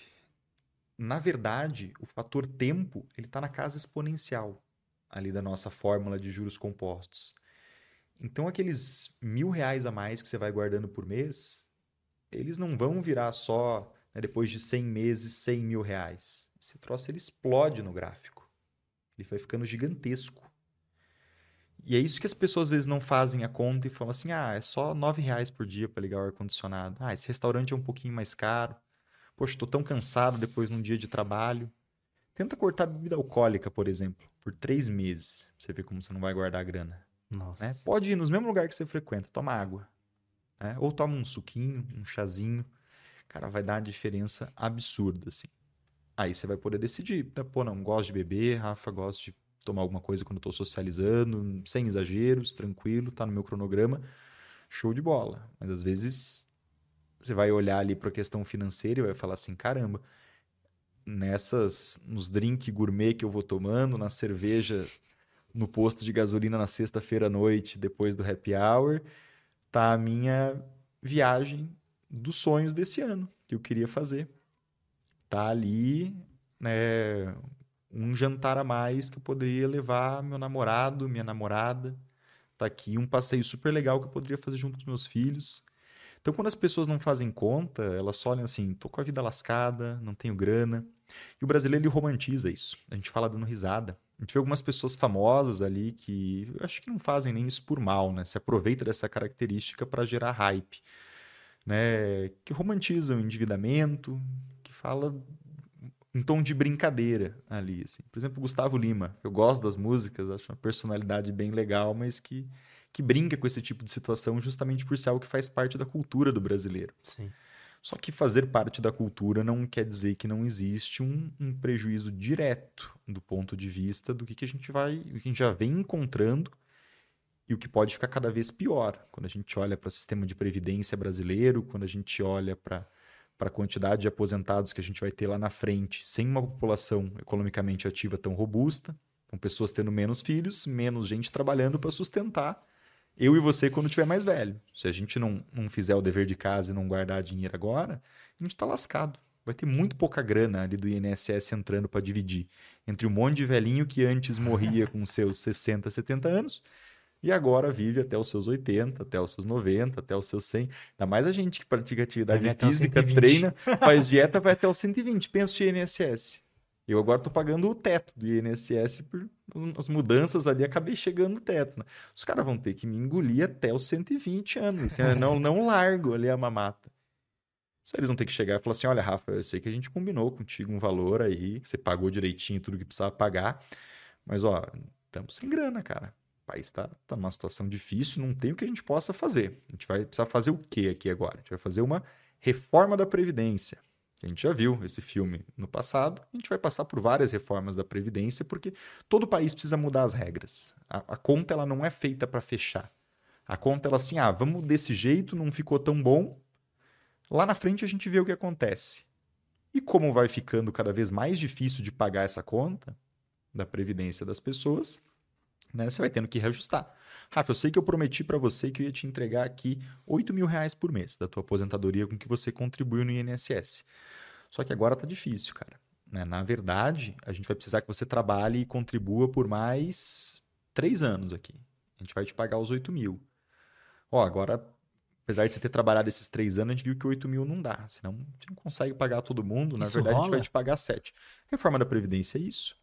E você fala assim, poxa, então os caras são malvados, né, Rafa? Não tem jeito, a conta não fecha. É tipo, por exemplo, você não está faturando, aí você tem teus funcionários aqui. Você fala assim, gente, a gente tem dois caminhos. Ou a gente manda todo mundo embora e fecha a empresa, ou a gente dá um jeito de renegociar o quanto todo mundo ganha. Quando essa conta é explícita, isso fica natural ali. Fala assim, não, entre ficar desempregado, eu acredito que no projeto isso vai dar certo ficar desempregado e ganhar menos, eu prefiro ganhar menos, vamos trabalhar para reestruturar a empresa. Só que como essa conta ela não é clara para a maioria das pessoas da Previdência, você fica naquela de, ah, combinado não sai caro, o governo vai ter que cumprir com o que ele combinou comigo. Só que ele combinou sabendo que essa conta não vai fechar. Você não viu os protestos na França que aconteceram agora? Ih, mas eu não sei por que que é. Teve dois momentos, né? O segundo agora foi porque mataram um jovem que era acusado de é, tráfico de drogas e tal, mas é, 17 anos, estava dirigindo sem carteira, Aham. então deu um bafafá danado. Antes disso era por causa da reforma da Previdência. Hum. Aumentar o tempo de aposentadoria do pessoal. É, que o Macron, ele, quando ele foi eleito, ele era contra, mas provavelmente ele fez conta e falou assim, é, não dá para ser contra, porque chega uma hora que não, não tem como, assim, sabe? É tipo você ser contra o cálculo de macros que o teu nutricionista te passa. Você fala assim, não, eu quero emagrecer. né? Mas- não, não, mas não dá. Esse cálculo aqui que você fez, refaz aí, que isso aqui é muito pouca comida. Fala Assim, Não tem cara, como, não né? tem como, cara. É a conta, sabe? Então, acho que essa consciência das pessoas, quando elas começam a entender isso, você fala assim, bom, né, o- o problema é meu, eu vou ter que resolver minha vida. Sou a única pessoa que pode dar conta disso. Então, se eu não realmente começar a guardar a grana agora, minha vida vai ser muito complicada lá na frente. Então, eu vou começar a guardar dinheiro, vou começar a me organizar. Esse pensamento de não depender, né, da, de nada externo é a melhor coisa para o indivíduo. Exatamente. E entender que à medida que você vai acumulando patrimônio, a vida vai ficando mais tranquila. Porque você já sabe ali que né, uma pessoa que tem hoje 100 mil reais bem investidos, um portfólio bem organizado, elas sabem ali que você vai ganhar alguma coisa em torno de 800 a mil reais por mês. Isso aqui é quase um salário mínimo. Olha que interessante. Você fala assim, bom, se tudo der errado, eu ainda tenho isso aqui de rentabilidade. Aí você continua fazendo o trabalho certo. Para 200 mil, 300 mil, meio milhão, um milhão de reais. Assim, bom, um milhão de reais, eu tenho 10 mil todos os meses, em média. Desses 10 mil, considerando a inflação, eu posso gastar uns 5. Opa, 5 mil reais já é interessante. Você tem ali um vale de poder gastar 5 mil reais pro resto da vida, sem perder para a inflação, porque o teu dinheiro vai continuar crescendo, continuar se multiplicando. Então, quando existe clareza nessas contas, as pessoas se esforçam mais para para conseguir guardar dinheiro. Então, o primeiro ponto é a questão da, da gestão dos gastos, entender para onde o teu dinheiro está indo, e a partir dali você determina, vou guardar 20% todos os meses do que eu recebo, vou guardar 30%. E aí cada um decide quantos por cento vai guardar. Quanto menos você guarda, mais tempo você vai demorar para chegar lá. Quanto mais você guarda, mais rápido a tua vida fica tranquila. Então é, quando- é- é como decidir quantos minutos você vai fazer de esteira. Você está acima do peso, está gordinho. Assim, vou fazer 10 minutos. É, opa, se fizer 10 minutos, eu já começo a, a fazer um cardio ali, tô com a dieta ajustada, já vou perder peso. Se eu fizer 20, eu vou perder peso mais rápido. Se eu fizer 30, vou perder ainda mais rápido. Se eu fizer 40, vai ser ainda mais rápido. Opa, talvez, inclusive, se eu fizer 40, eu posso até comer um pouquinho mais as coisas que eu gosto. Eu ajusto com a Nutri, fazendo mais atividade física, mais gasto calórico, posso comer mais. Entende? E o dinheiro, seguindo a analogia da questão de saúde, porque acho que fica mais fácil para o pessoal fazer um, um paralelo, né? Uma das coisas mais legais de você construir massa muscular é que é um negócio que queima energia parado. Então, quanto mais forte você fica, mais energia está sendo consumida parado. Isso quer dizer que uma pessoa que treine e é mais forte pode comer mais. Você tem mais liberdade para comer uma porcaria, um chocolatinho, um negócio ali, porque você consome mais do que uma pessoa normal. A mesma situação acontece com aquela pessoa que vai guardando dinheiro todos os meses. No início, as pessoas tiram sarro, falam assim: Poxa, você está se privando, só se vive uma vez, caixão não tem gaveta, né? Pô, cara, você está deixando de tomar uma Coca-Cola aqui que você está com vontade, que custa R$ reais, R$ reais no passeio, né? Você está deixando de ir com a gente ali no rolezinho, gastar 100 conto, pô, é 100 reais, cara, você tem essa grana, eu sei que você tem esse dinheiro, por que, que você está fazendo isso? Aí passa um ano, dois anos, três anos, dali a cinco anos está com a vida muito mais ajustada, com um dinheiro legal guardado que já está trabalhando por você. E aí, geralmente, aquela galera que, que te criticava fala assim: Poxa, mas o que, que você fez para juntar esse dinheiro todo? Como é que pode? É porque você sempre viveu com a conta muito ajustada. Não guardou nem muito mais ali do que seria o ideal, se privando muito, mas também não, não gastou menos. A gente vê que a maioria dos brasileiros está num ponto ainda de gastar mais do que ganha. Isso a galera é interessante, né? Porque muitas pessoas vivem, tipo, com o gasto do cartão de crédito no máximo e, e gastando o salário no máximo, né? Ou seja, ela tá gastando o que ela não tem realmente, né? Exatamente. A gente costuma antecipar sonhos nessa vida, né? E antecipar sonho, ele muitas vezes te priva de sonhos muito maiores lá na frente. Então, quando você, na realidade, vai, vai trazendo algumas coisas que deveriam acontecer em, no momento certo para muito antes, existe ali uma, uma contrapartida. E a contrapartida que você combina com o banco quando você utiliza o cartão de crédito, o cartão de crédito é um combinado. O banco fala assim: olha, eu te empresto dinheiro por 30 dias. Você não vai me pagar juros nenhum. Mas no final desses 30 dias, você precisa me pagar o que você me deve. Se você não pagar o que você me deve, eu vou te cobrar 10% a cada mês que você ficar sem pagar. É um combinado bom. Você fala assim, poxa, muito bom, eu só preciso pagar a fatura em dia, é então bom. eu posso deixar meu dinheiro rendendo um mês a mais.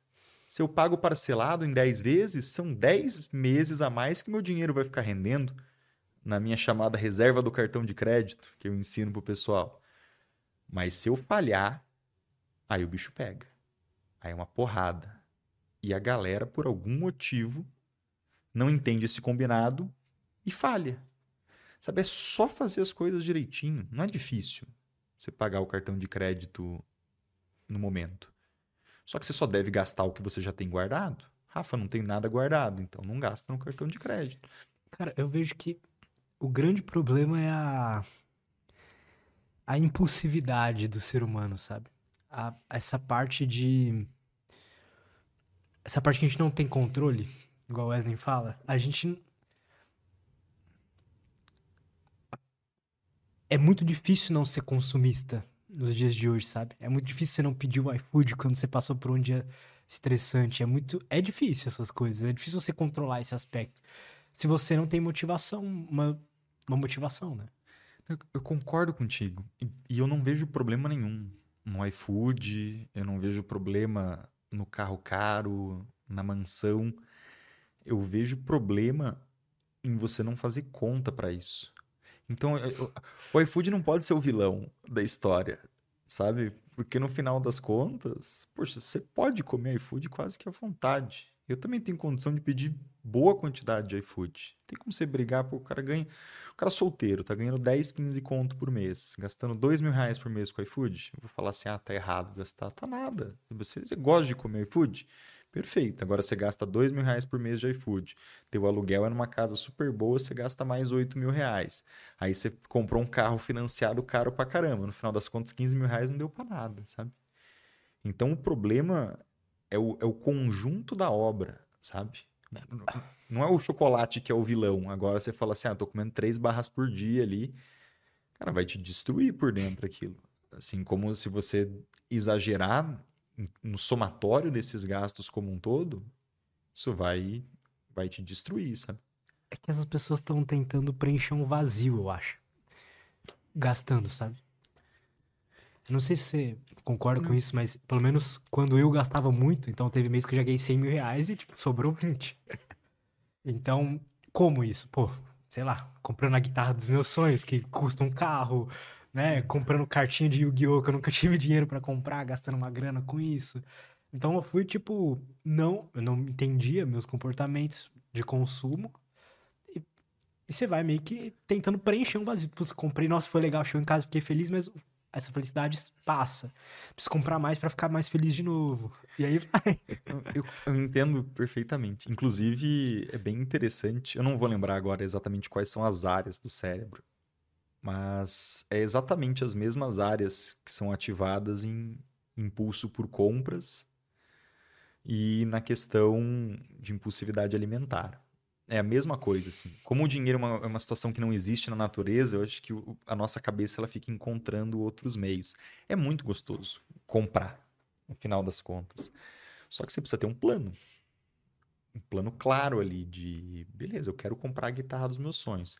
Eu tenho um plano que para eu me aposentar nos próximos 10 anos, eu preciso guardar né, 7 mil reais por mês, 8 mil reais, né? Falando em valores altos, título de exemplo apenas.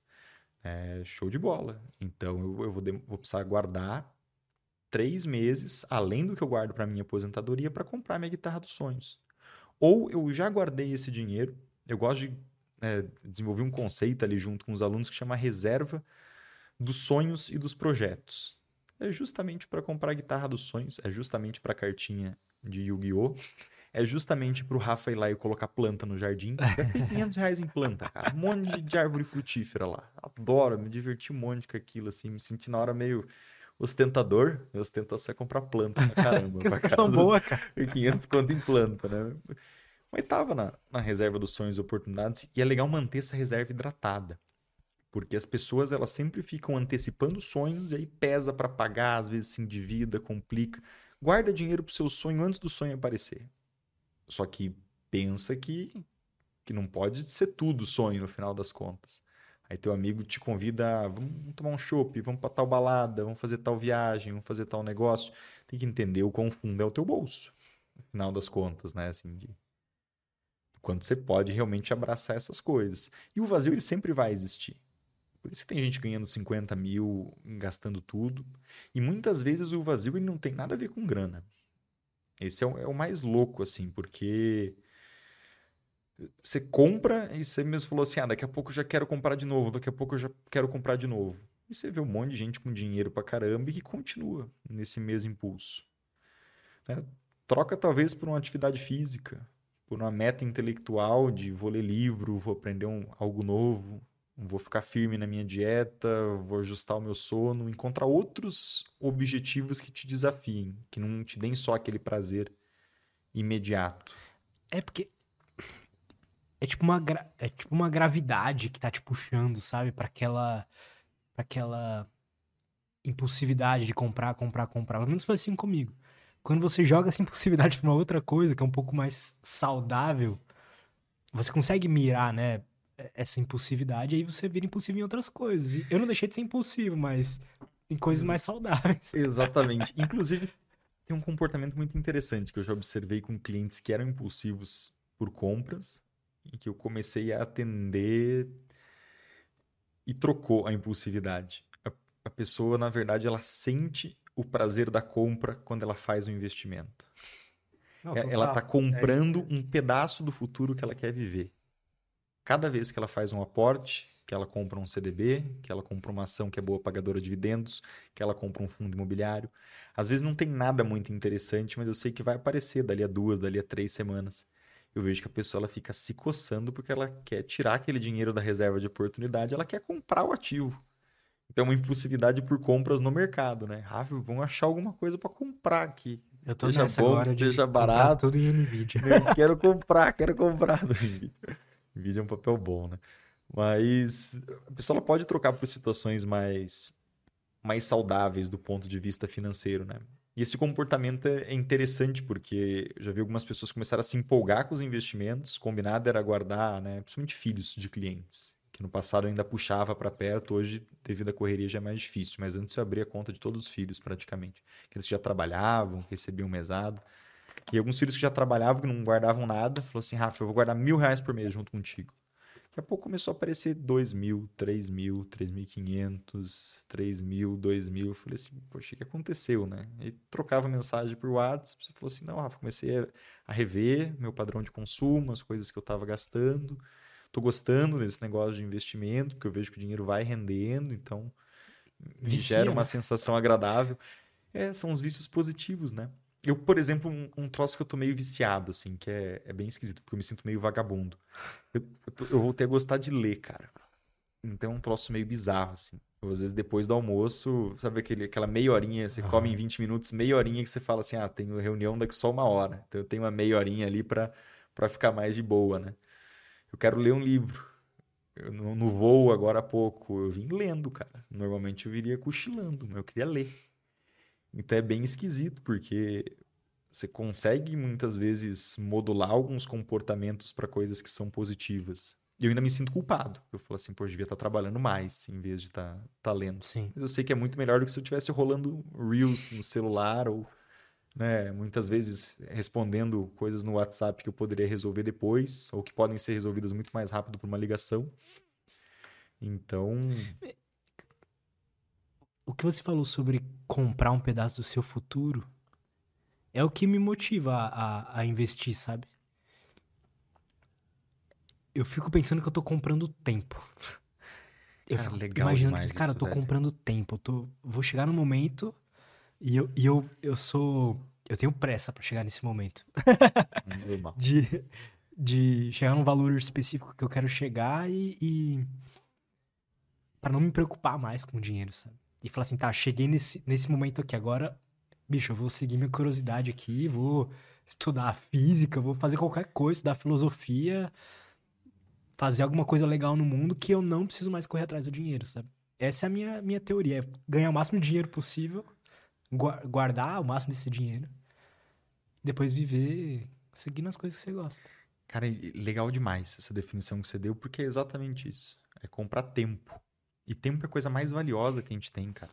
Eu, uma das coisas que mais me motiva né, é porque eu quero ser um pai muito presente. Eu tenho isso claro na minha cabeça, assim, que eu quero né, ver meus filhos crescer. Eu escutei um negócio esses dias que, que até me emocionou de certa forma, né?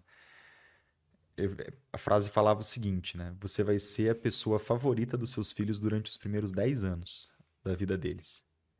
Depois vai surgir um melhor amigo, uma namoradinha, né, um professor que essa pessoa gosta. Então depois vão surgir outras pessoas favoritas na vida dessa pessoa. Mas durante os primeiros 10 anos dos teus filhos, você vai ser a pessoa favorita deles.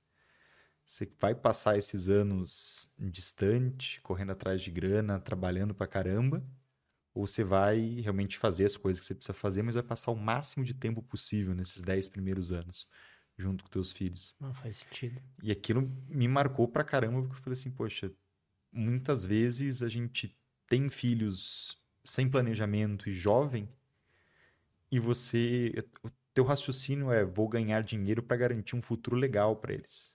E você acaba não sendo tão presente quanto poderia ali nesses primeiros anos e, e conseguindo atuar, né? Então hoje o meu planejamento é vou trabalhar muito, vou não só ganhar bastante dinheiro, mas principalmente guardar muito Exato. dinheiro, porque eu entendo que eu tenho um estilo de vida simples, né? então eu não sou um cara que precisa de muita coisa para ser feliz, mas ao mesmo tempo eu quero ter tempo com a minha família, eu quero praticar minha atividade física, eu quero aprimorar a minha visão do quanto intelectual eu sou. Então eu quero me olhar e falar assim, pô, minha performance em esportes é muito boa, musculação, força, mobilidade, minha performance intelectual é muito boa. Eu sou um cara que está constantemente aprendendo sobre diversos assuntos. Eu quero poder olhar para os meus filhos e que eles falem: posso contar contigo, sei que você vai estar presente, sei que você vai estar do lado. E é muito difícil fazer isso sem planejamento financeiro. É praticamente impossível, né? Porque você vai passar tempo pra caramba trabalhando e fazendo as paradas, né? Verdade. E demanda uma visão de longo prazo que não é todo mundo que consegue enxergar, sabe? É o que eu percebo. É. Eu acho que quando a gente consegue projetar dessa forma fica mais fácil, né? Eu tô guardando dinheiro para isso. Total. Né? Exato. Só que é muito difícil a pessoa. Eu acho que você tá conseguindo guardar mais grana agora porque você começou a observar o efeito. Da situação acontecendo. Então, quando. Sabe aquela Sim, sim. pessoa que já tá treinando há uns seis meses direitinho, fazendo dieta, que o pessoal fala assim, pô, mas você tá forte, mas você tá bonita. E você olha no espelho, aquela barrigona já começou a desaparecer, o braço já tá mais definidinho, né? Antes você se sentia ofegante para subir um hall de escada, hoje você sobe 20 e tá ali, já dobrou, triplicou, quadruplicou as cargas que você pegava antes, né? Então você já viu o resultado. Para a parte Ajuda, financeira é exatamente da mesma forma, né? Você vai falar assim, "Putz, não...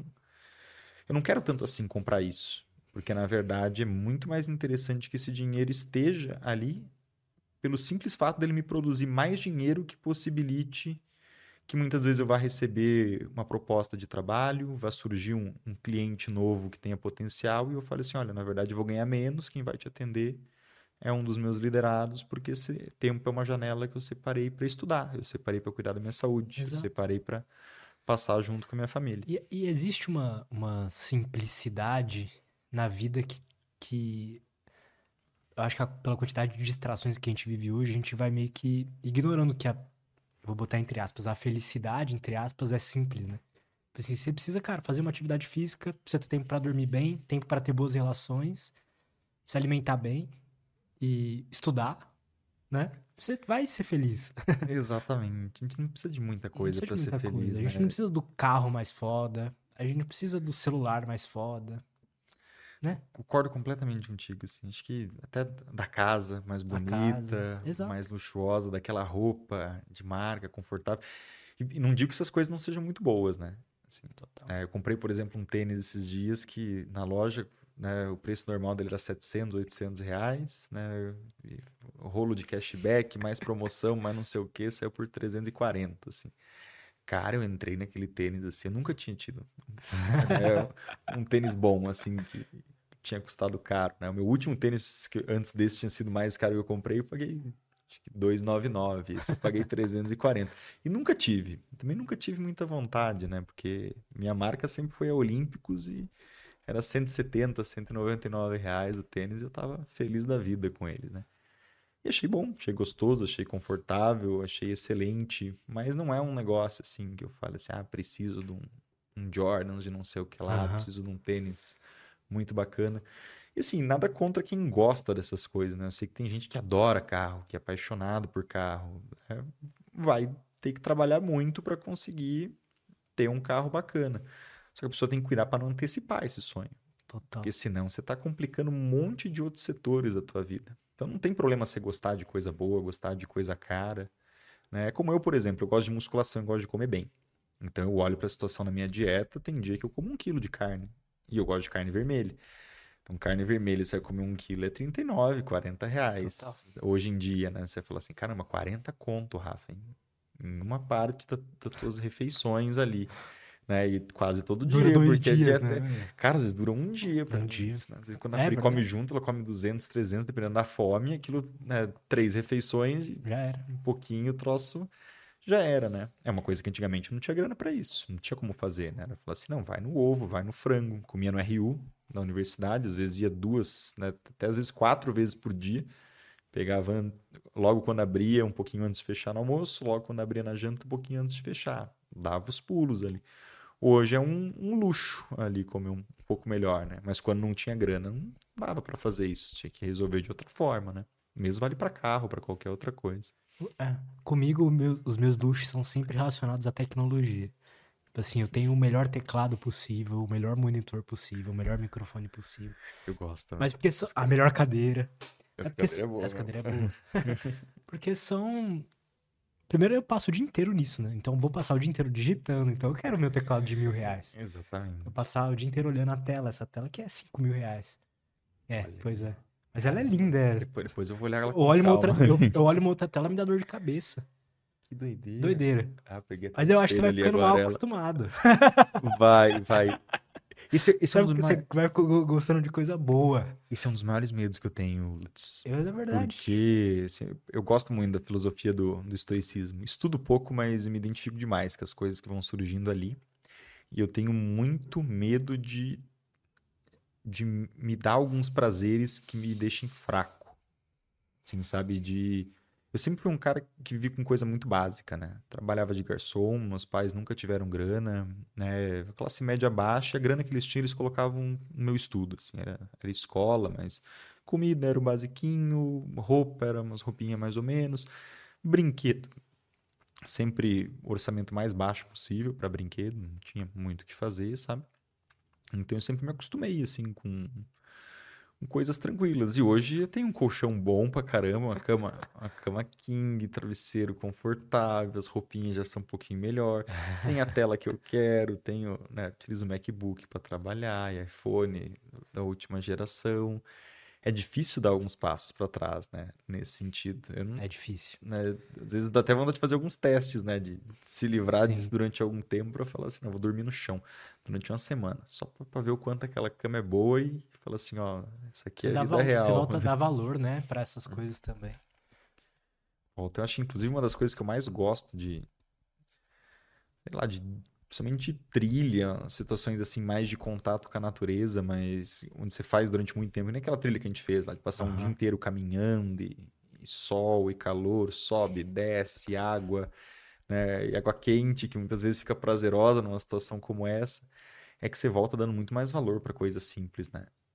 Assim, de. Né, só de às vezes você caminhar um, uma calçada que é tudo reto, em vez de ser um negócio que nem trilha, que tem pedrinha, que tem lugar que pode escorregar, você fala assim, poxa.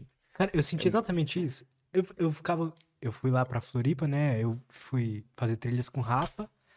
Aí eu fiz trilha quase todo dia lá em Floripa, né? Tinha aquela do lado do meu, do meu Airbnb, lembra? Então eu fiz ela várias vezes. Ah, exatamente. Do Gravatar. Ilha é, do Gravatar. Sim.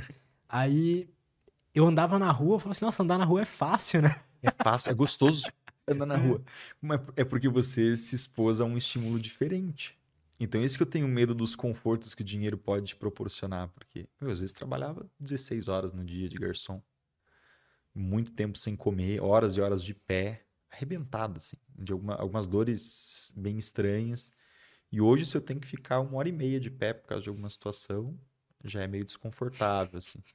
Então, eu acho que é legal lembrar essas coisas e muitas vezes se expor Sim. mesmo esse tipo de situação, né? Pra... É, eu tinha uma época que eu queria fortalecer tanto, minha época mais hippie, assim, que, né, eu cheguei a fazer algumas trilhas descalço em Floripa. Porque eu queria um nível um pouquinho a mais ali, de sentir como é que era realmente. Falei assim, pô, só o fato de você ter um tênis para calçar já é, já é muito interessante. E ontem eu vi um morador de rua que tava descalço ali, assim. Falei, caramba, velho cara. E por não. Não dava ter um tênis mesmo, assim, tava vagando ali de forma aleatória. É que a ostentação do morador de rua aqui de São Paulo é ter uma barraca. Tem uma barraca. Esse é o cara. É, o cara bom. Tem sim. muitos que não tem uma tem barraca. Tem muitos que não tem, tem só um pedaço de madeira, assim, um pano em cima, sei lá. Acha um canto e dorme. Interessante. Tem uma, o cara que tem uma barraca que a barraca é coberta. É. Esse cara tá, tá, tá voando. Tem uns caras com umas barracas grandes aqui. Tem. Eu achei que ele tava mal, mas ele tá voando. Então. e eu tava com dó dos caras, velho. O cara tem até uma barraca. é muito louco isso, porque aqui em Santo André não tem muito, né? Aqui é uma hora de, onde, de São Paulo é, ali, né? Então aqui onde eu fico não tem muito morador de rua. E quando você vai lá... Ontem, eu, anteontem eu peguei dois Ubers, né? E de volta do lugar, conversando com os dois. Aí a gente entrou no mesmo assunto, que era do, dos moradores de rua, né? E tipo, e o que leva alguém a, a chegar nessa situação. E, e sempre é... A maioria das vezes é droga, né? É, cara, é talvez alguma desilusão meio pesada na é. vida, né? Eu acho que é. Inclusive, essa, essa questão de droga, às vezes não dá para saber o que, que, veio antes, né? Se é... foi uma, alguma a desilusão ou a droga. Verdade, né? Porque a droga é um instrumento de fuga. Né? E, inclusive, vamos colocar aqui: gastar dinheiro é um comportamento parecido, está fugindo de alguma coisa compulsão por compras, compulsão por alimentos, a gente tá falando da mesma coisa ali, que o cara que tá vai... Tá tentando anestesiar um sofrimento. Você tá anestesiando, assim, ah, vou comprar um negocinho aqui, eu mereço, vou pedir um iFood. É, você tá estressado do trabalho, né? Mercado financeiro. A galera gosta muito de, de beber quando chega em casa, assim. Vou abrir um vinho, né? Tomar um Negroni, sabe? Tinha uma época que eu tava... o típico cara é, tava, financeiro. Tinha fases que eu tava, assim, meu rolê de noite né, durante a semana era parar de trabalhar umas 8 horas da noite. Aí eu comia alguma coisa, não sei o que, ou daqui a pouco a janta ia ficar pronta. É, era tomar um Negroni ou uma taça de vinho vendo podcast, escutando audiolivro. Então eu estava estudando, mas estava ali consumindo bebida alcoólica. Faltou só o charuto para fechar. O charuto o... fechar. Aí daqui a pouco eu comecei a perceber, eu falei assim, putz, esquisito, cara. Eu tô com eu tô ficando bravo com algumas coisas que, na verdade, bravo de assim, preguiça de fazer, sabe? Putz, eu tenho que fazer esse negócio aqui com coisas que antes eu não me importava de fazer. Então surge um problema aqui para você resolver, um negócio, né? Que depois descobri que o nome disso é percepção de esforço. Então minha percepção de esforço estava alterada, que é um ponto para mim é um dos mais prejudiciais, né? Hoje eu, eu bebo praticamente zero, é só em, sei lá, vou tomar uma caipirinha com a minha mãe num churrasco, coisa de uma vez por mês, uma vez a cada dois meses. É, eu percebi que no dia seguinte ficava mais difícil fazer atividades básicas do dia. Um pouco mais de preguiça de ir para academia, raciocínio às vezes estava um pouco menos aguçado do que poderia. Eu falei assim, pô, que droga esquisita, assim, né? Super socialmente aceita. É, teoricamente eu estava ali bebendo um vinho ou tomando um Negroni estudando, porque eu estava vendo podcast, escutando meu audiolivro, às vezes até fazendo anotação no, no iPad, mas estava no momento de relaxar, de tentar desligar a cabeça um pouco, né? E tem muita gente que faz isso pedindo um iFood, uhum. comprando alguma coisa, né? Com alguma outra droga qualquer, seja lá, sei lá, maconha, cocaína. Então, nessa questão dos moradores de rua, a gente, a gente vê depois e fala assim, pô, ele, ele uhum. tá nessa situação por causa da droga, mas será que ele não entrou na droga?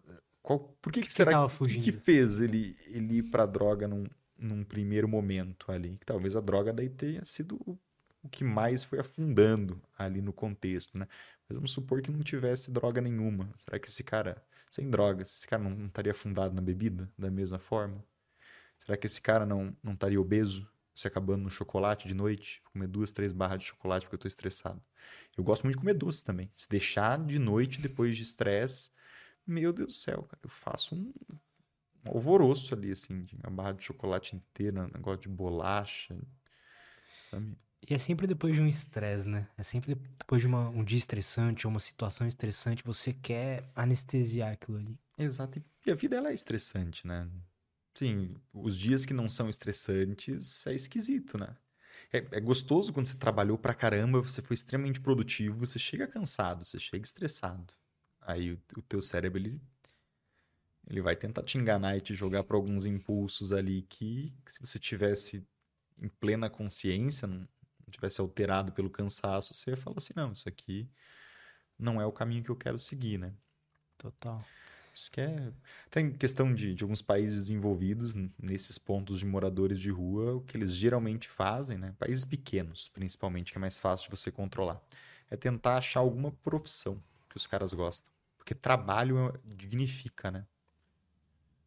Pensa assim, né? O que, que seria o Rafa sem produção de conteúdo, sem meus clientes na assessoria, né? sem os liderados, sem trabalho, como você se sentiria? É, cara, imprestável. Assim, sem gerar valor para a sociedade. O que eu estou construindo, o que eu estou deixando, quais são as pessoas que eu estou ajudando, qual é o impacto que eu estou causando.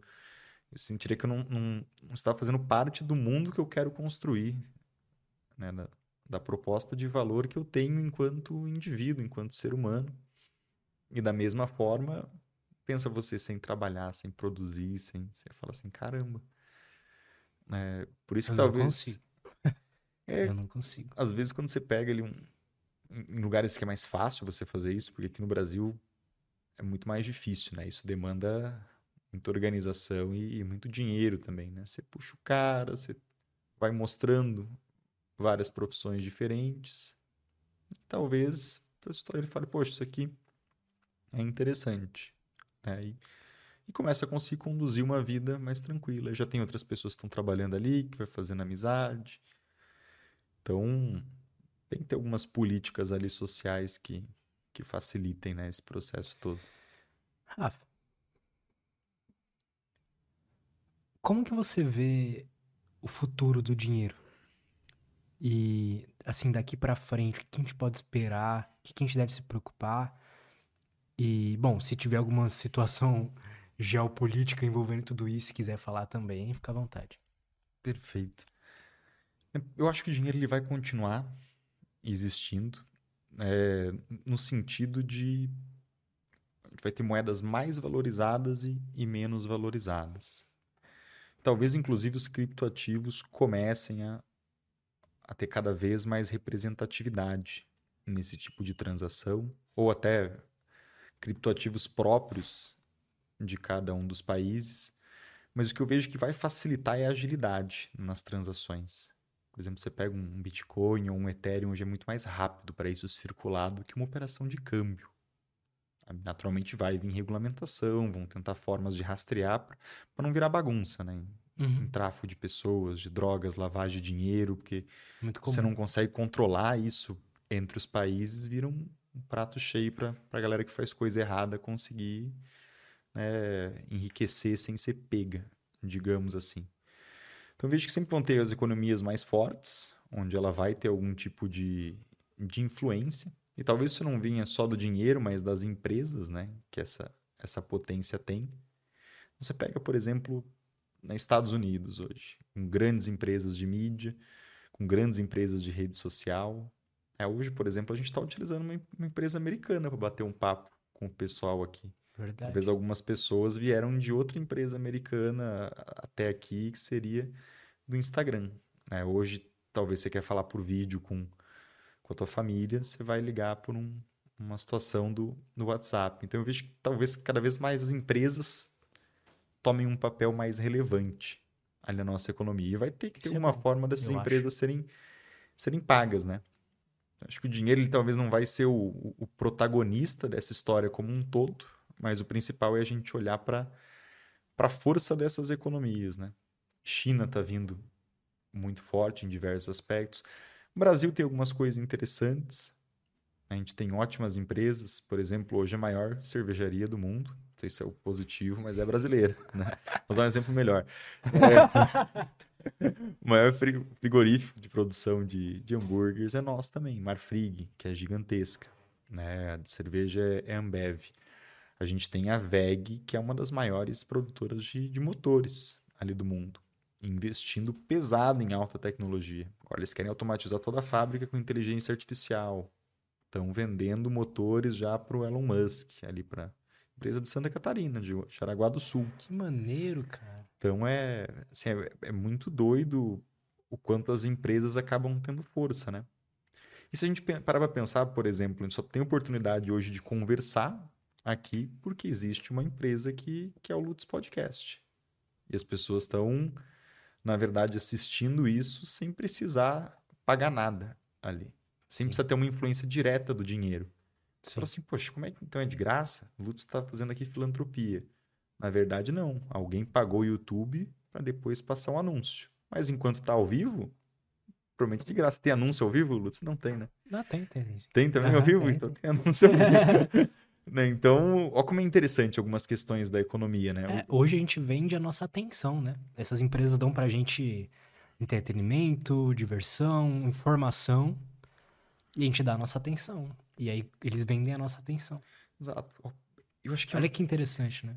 É muito interessante. Inclusive. É o nosso tempo, né? Também. Exato. E é uma coisa que antes era era muito mais difícil da gente conseguir conceber, né? Para pensar 200 anos atrás, né? 300 anos atrás, a gente tinha que comprar o jornal, apesar de ter publicidade ali, né? E, por exemplo, comida. Será que a comida não vai ser de graça lá na frente? Você fala assim, porra, foi muito esquisito comida de graça, né? E isso é ideia de comunista? Não. né? Tem uma proposta americana que eles colocam publicidade na embalagem da água. E eles fazem essa água ser de graça. Pelo simples fato de quando você pega, você vai dar uma olhada no rótulo. Talvez alguma pessoa não olhe, talvez outras. Ah, mas é igual olhem. as propagandas do YouTube, né? Exato. Tem, tem gente que não dá atenção, mas quando aquela propaganda chega no público certo ali, a pessoa. É isso que eu tô precisando, e aí compra. Exato. Talvez vai ter uma maquininha ali que vai falar assim: ah, você pode comprar esse item, ou você tem que assistir um anúncio. É. Ou você tem que é. preencher um formulário aqui de alguma coisa. Então, olha que interessante, assim. Acho que isso é uma das coisas mais bonitas ali do, de como o capitalismo funciona, né? Você consegue entregar algumas coisas pensando em formas diferentes de, de remunerar quem está tomando risco, quem está empregando, quem está fazendo aquilo acontecer, né? Pensa, por exemplo, você pode levar aqui feijão para fazer duas, três refeições. Só que para isso você vai ter que assistir três anúncios de 30 segundos é uma proposta legal, né? Uma pessoa que às vezes está sem grana, precisando alimentar a família, vai ter uma gôndola ali no mercado. Sabe? Ó, ó, que Você fala assim, pô, a pessoa tá lascada, não tem como comprar comida. Eu posso entregar isso aqui de graça, mas na verdade cobrar de um anunciante. Mas é o problema tá, que anunciante vai ter interesse em anunciar algo pra alguém que não tem dinheiro? Uma pessoa que não tenha dinheiro ali pra, Entende? Aí talvez isso vai. consumir. É. Exatamente, porque é um lead, é um lead ruim, né? É, um lead ruim. no final das contas, né? Mas talvez você queira contratar pessoas. Ó, pensei que no anunciante. Você está precisando contratar gente para a tua obra. Você tem uma empresa de fazer faxina na casa das pessoas, você precisa contratar gente. Você precisa de uma mão de obra que não seja tão qualificada. Você vai treinar esse pessoal, vai colocar para trabalhar. Então é exatamente o teu público Verdade. que você precisa. Eu preciso contratar gente. Como é que eu vou acessar essas Total. pessoas? Né, que estão sem dinheiro e estão dispostas, às vezes, a, a trabalhar junto comigo, arrumar um emprego. Então, eu acho que é muito legal a, a maneira como. A tua pergunta foi sobre o futuro do dinheiro, né? Maneira como. Talvez não desse para chamar nem, nem só de capitalismo, porque a China tem algumas ideias muito fora da caixa, né? Mas a maneira como a, a nossa economia vai começar a fluir a partir das novas situações que vão surgindo, né? Nossa, eu, eu tô. Né? Inclusive, assim, daqui a pouco eu acho que vai começar a questão do, dos óculos de, de realidade virtual, né? Por enquanto é ainda é esquisito, assim, porque bateria dura pouco, preço Já muito testou? alto. Eu já brinquei com um ali, uns sobrinhos americanos, que eu, né, Eu não tenho. são, são da Pri bem ali, legal. mas... Cara, do Quest, não sei o que lá. Quest 2. Cara, eu fiquei vidrado naquilo É ali. assim, maluco, né? né? Nossa, E eu é consegui fazer um hack mental, porque eu geralmente não consigo jogar videogame porque eu fico culpado com o meu desperdício de tempo. Só que como eram com os sobrinhos, eu tava passando um tempo de qualidade com os meus sobrinhos, então eu podia brincar com os jogos ali durante umas duas horas. Então eu me diverti um monte com aquele troço, Não, assim. e, tem, e tem um jogo que eu jogava que era Gorilla Tag. Cara, é um exercício físico muito intenso. Que legal. É tipo um pega-pega. Só que você é um gorila. e aí você, tipo, como só, só tem controle nos braços, né? Ele não, não captura sua perna. Então, é- seu braço é mais longo que sua perna no jogo. Então, você usa o braço pra se movimentar. Você pula nas árvores e tal. É muito Deve louco. ser muito É divertido muito esse negócio, cara. Eu fiquei vidrado, eu só joguei aquele do... que Você tem como se fosse dois sabres de luz, Aham. ficar fazendo os negócios Da- assim, de música, né? de música. Eu achei aquilo genial, Não, né? é muito louco. E aí, como é que vai ser, né? É, Eu penso até quando for, Exato. por exemplo, que nem um óculos desse, assim, sabe? Você simplesmente coloca o troço aqui, a bateria vai durar pra você por um dia inteiro, como essas porcaria de relógio aqui, que tentando me habituar, mas dura só 24 horas, você vira escravo do, do carregador ali, né? É. O da Xiaomi, inclusive, é melhor, dura 5 dias. Fazer uma propaganda da Xiaomi aqui.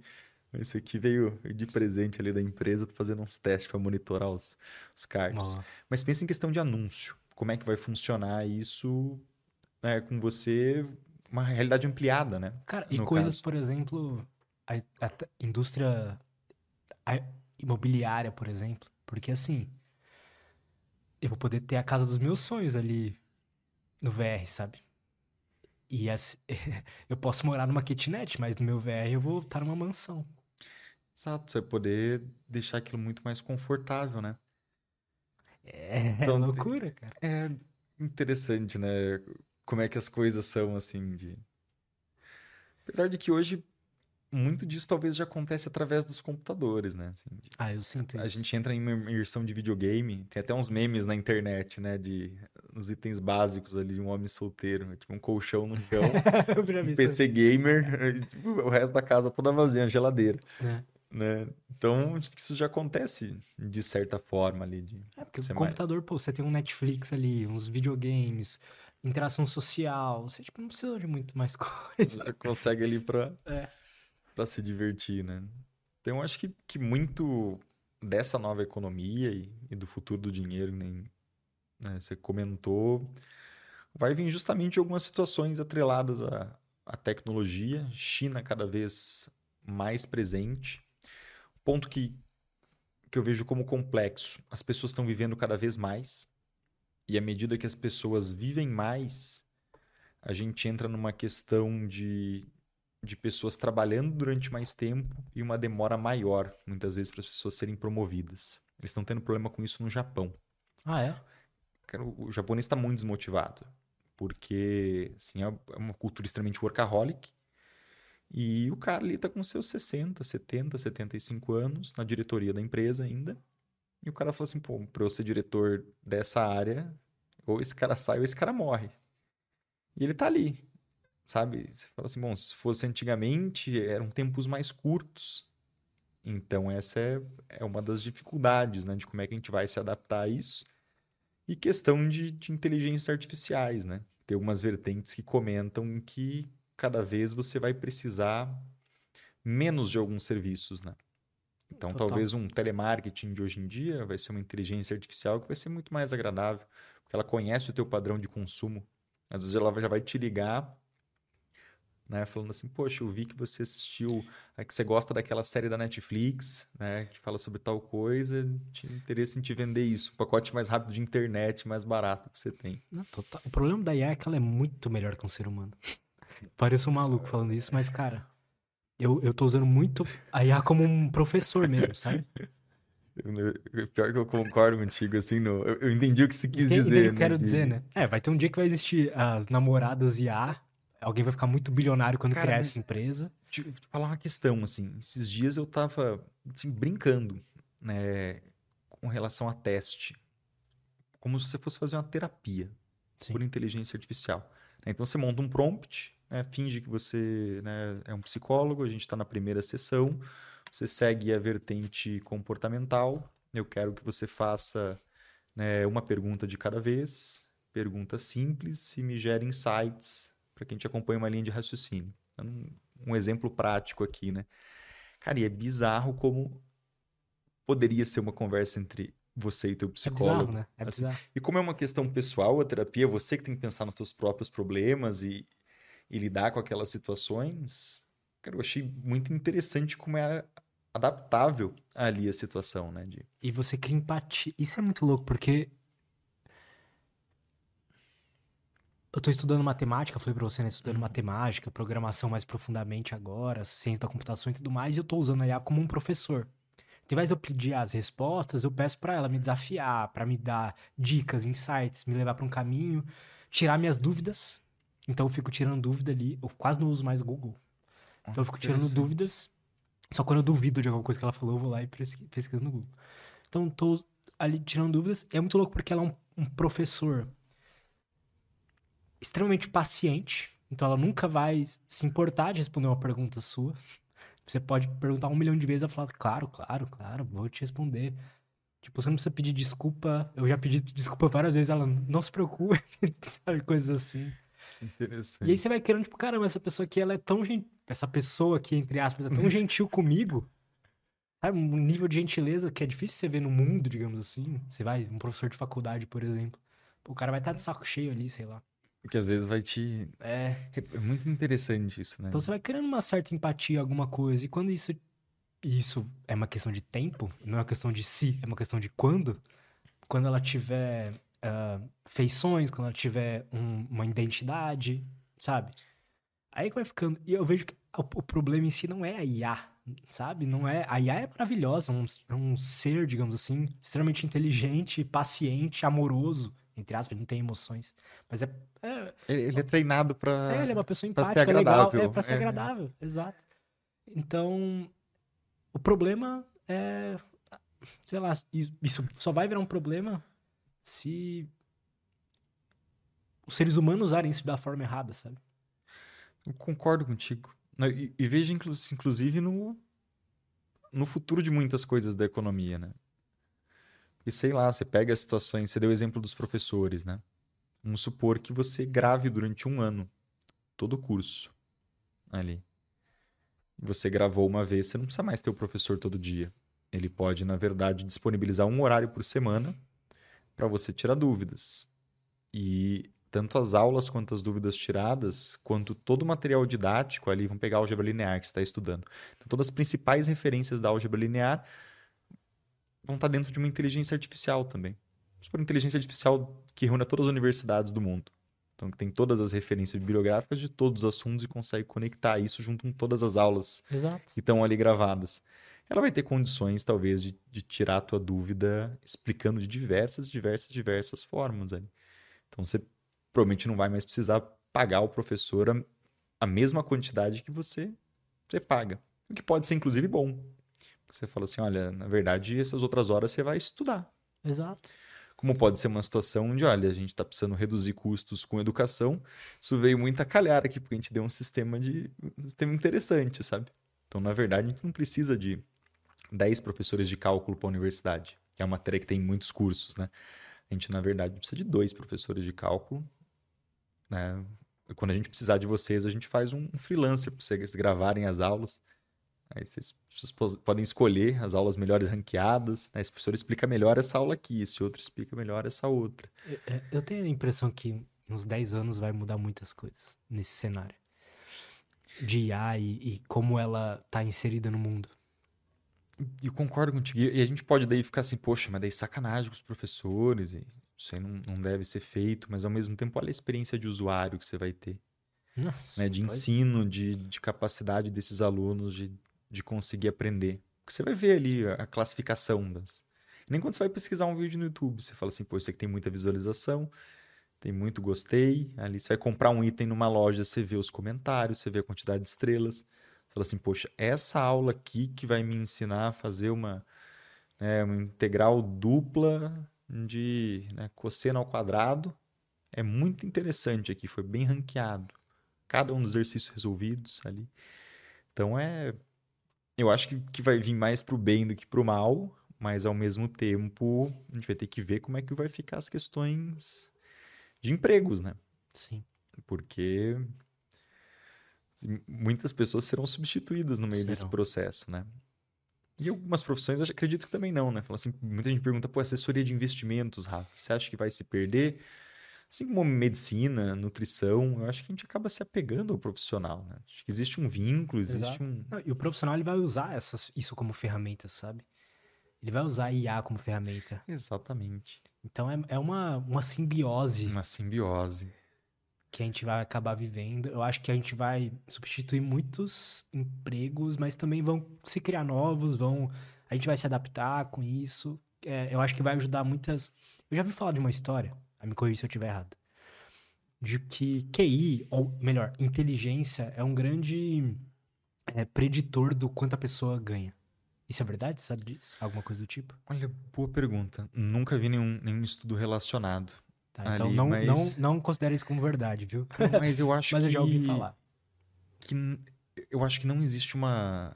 Claro que existe uma relação direta, mas não é um critério que seja proporcional. Então, assim, pessoas com mais Sabe, ah, vamos pegar então as pessoas que têm aqui o QI. Essa aqui que tem um QI baixo sim. vai ser pobre, montar a linha sim. com a, a, ordem do QI das pessoas, né? A pessoa com muita grana vai ter o. A pessoa com mais dinheiro desse grupo vai ser a com maior QI. Não, sim. talvez ela esteja aqui no meio. Porque eu acho que ganhar dinheiro e ter dinheiro, né? Não só ganhar, envolve uma porção de outras características. Né? Às vezes, é só você olhar, por exemplo, pegar notas medianas a ruins da engenharia. Né? Cara, a gente vê que os caras estão muito bem, velho. Eu sou uma dessas situações. A gente tem mais alguns amigos que a gente conversou antes aqui que não vamos expor também. Gente que largou o curso, gente que se formou e não estava entre as melhores notas, mas que estão muito bem, estão ganhando dinheiro. Por quê? Porque tem outras vocês capacidades. Eu não sei como é que seria o QI, né? Também, é, esse teste, exato. Por isso que eu quis ignorar o QI e, e, e, e falar e colocar de inteligência. inteligência. E o que, que é a IA? Ela é uma inteligência. que que fez a humanidade chegar onde ela chegou? Foi a inteligência. E aí eu penso o seguinte, pô, no momento que uma pessoa não tão inteligente ou que não teve tantas oportunidades na vida para ser inteligente, tiver um assistente que é muito inteligente, será que isso não vai ampliar as capacidades dessa pessoa? Na minha visão, sim. Com toda certeza. E, e ao mesmo tempo. O melhor amigo e a super inteligente. É, e ao mesmo tempo o Google já faz um pouco disso, né? Exato. Antigamente você falava assim, ah, Barça era caro, que era o Google, né? antigamente chamava Barça. A empresa foi comprada e mudou de nome. Né? Na casa da tua avó, bem procuradinho, talvez tenha ali, se tua avó tinha grana ali para comprar a Barça. É, hoje em dia, todo mundo tem acesso, né? Só que eu vejo que a galera também não. Não existe muita motivação para estudar, né? Hoje você tem um mundo na é. palma da tua mão para estudar e para aprender coisa pra caramba, e você fala assim, pô, a dancinha do TikTok, aquele negócio de culinária, aquele vídeo viral do cara raspando sabonete. Sabe uns troços aleatórios, assim, que a gente gosta de prazer imediato. Assim, tem que ser algo, um exercício ativo de você falar assim, isso aqui é uma porcaria, eu vou sentar aqui, vou estudar, vou aprender algo novo, vou me desenvolver. E geralmente para pessoas que já não têm uma predisposição cognitiva para fazer isso, acaba sendo muito difícil. Ou não tem estímulo. Para essas pessoas, eu acho que o mundo vai ficar muito pior. Vai, vai ficar mais. Talvez aumente a desigualdade, sabe? Porque. Eu acho que vai. Não por falta de, de igualdade de oportunidades, e sim porque muitas vezes as pessoas. Nem todo mundo é treinado para conseguir se capacitar e obter sucesso. Eu vi um podcast sobre IA que vamos pegar essas pessoas e eu acho que é a maioria da população hoje. Não você que assiste esse podcast, que você é inteligente. Exatamente. né? Essa galera aí tá, tá estudando sábado à tarde, cara. Como é que nós vamos criticar vocês? Tem como não? Mas assim, eu, eu vejo que a maioria dessas pessoas que estão ali scrollando no TikTok, então a pessoa que passa quatro horas no TikTok por dia. Existe um, já existe uma inteligência artificial ali rolando que está identificando o comportamento dela e está recomendando conteúdos para essa pessoa, né? Então ela consegue, a IA vai ficando, identificando exatamente aquilo que vai você ficar mais tempo ali, mais tempo ali. Então já existe a IA trabalhando nesse, nessa questão de atrapalhar essas pessoas na vida.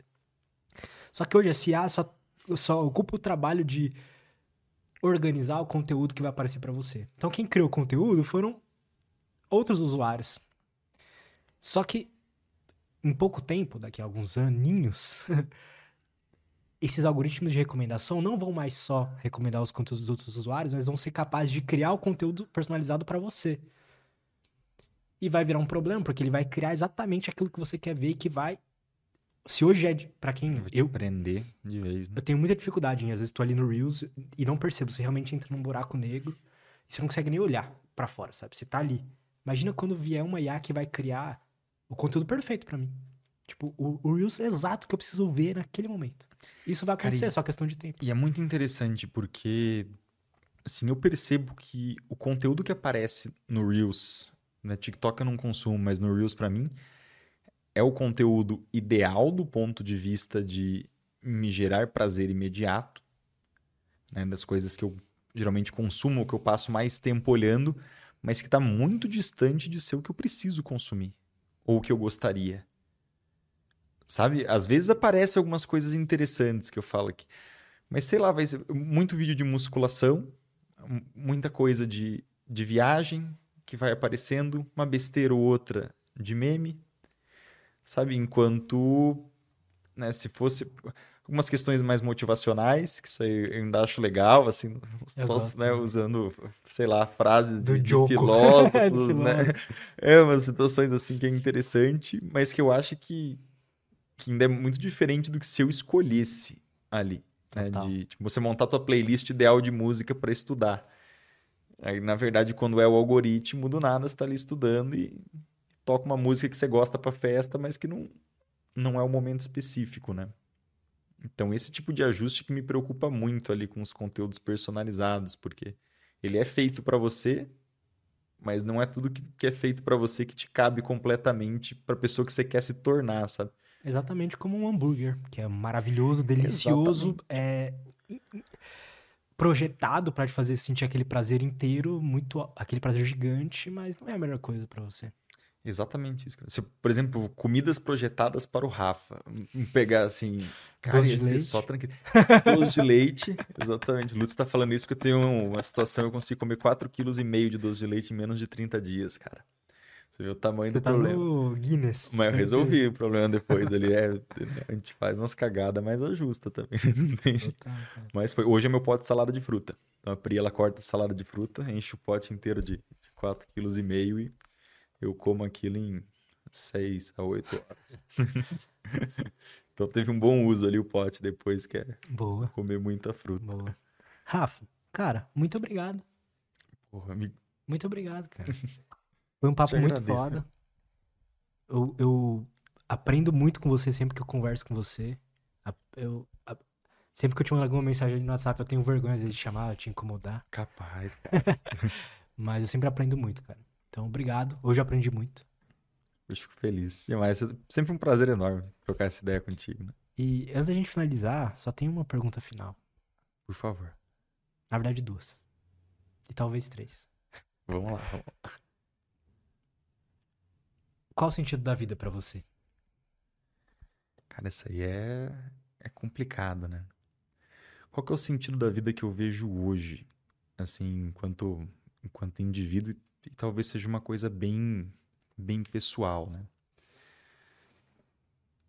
Eu basicamente quero entender quais são os meus limites em diversos setores da vida. Então, qual que é o meu limite máximo em questão de performance física?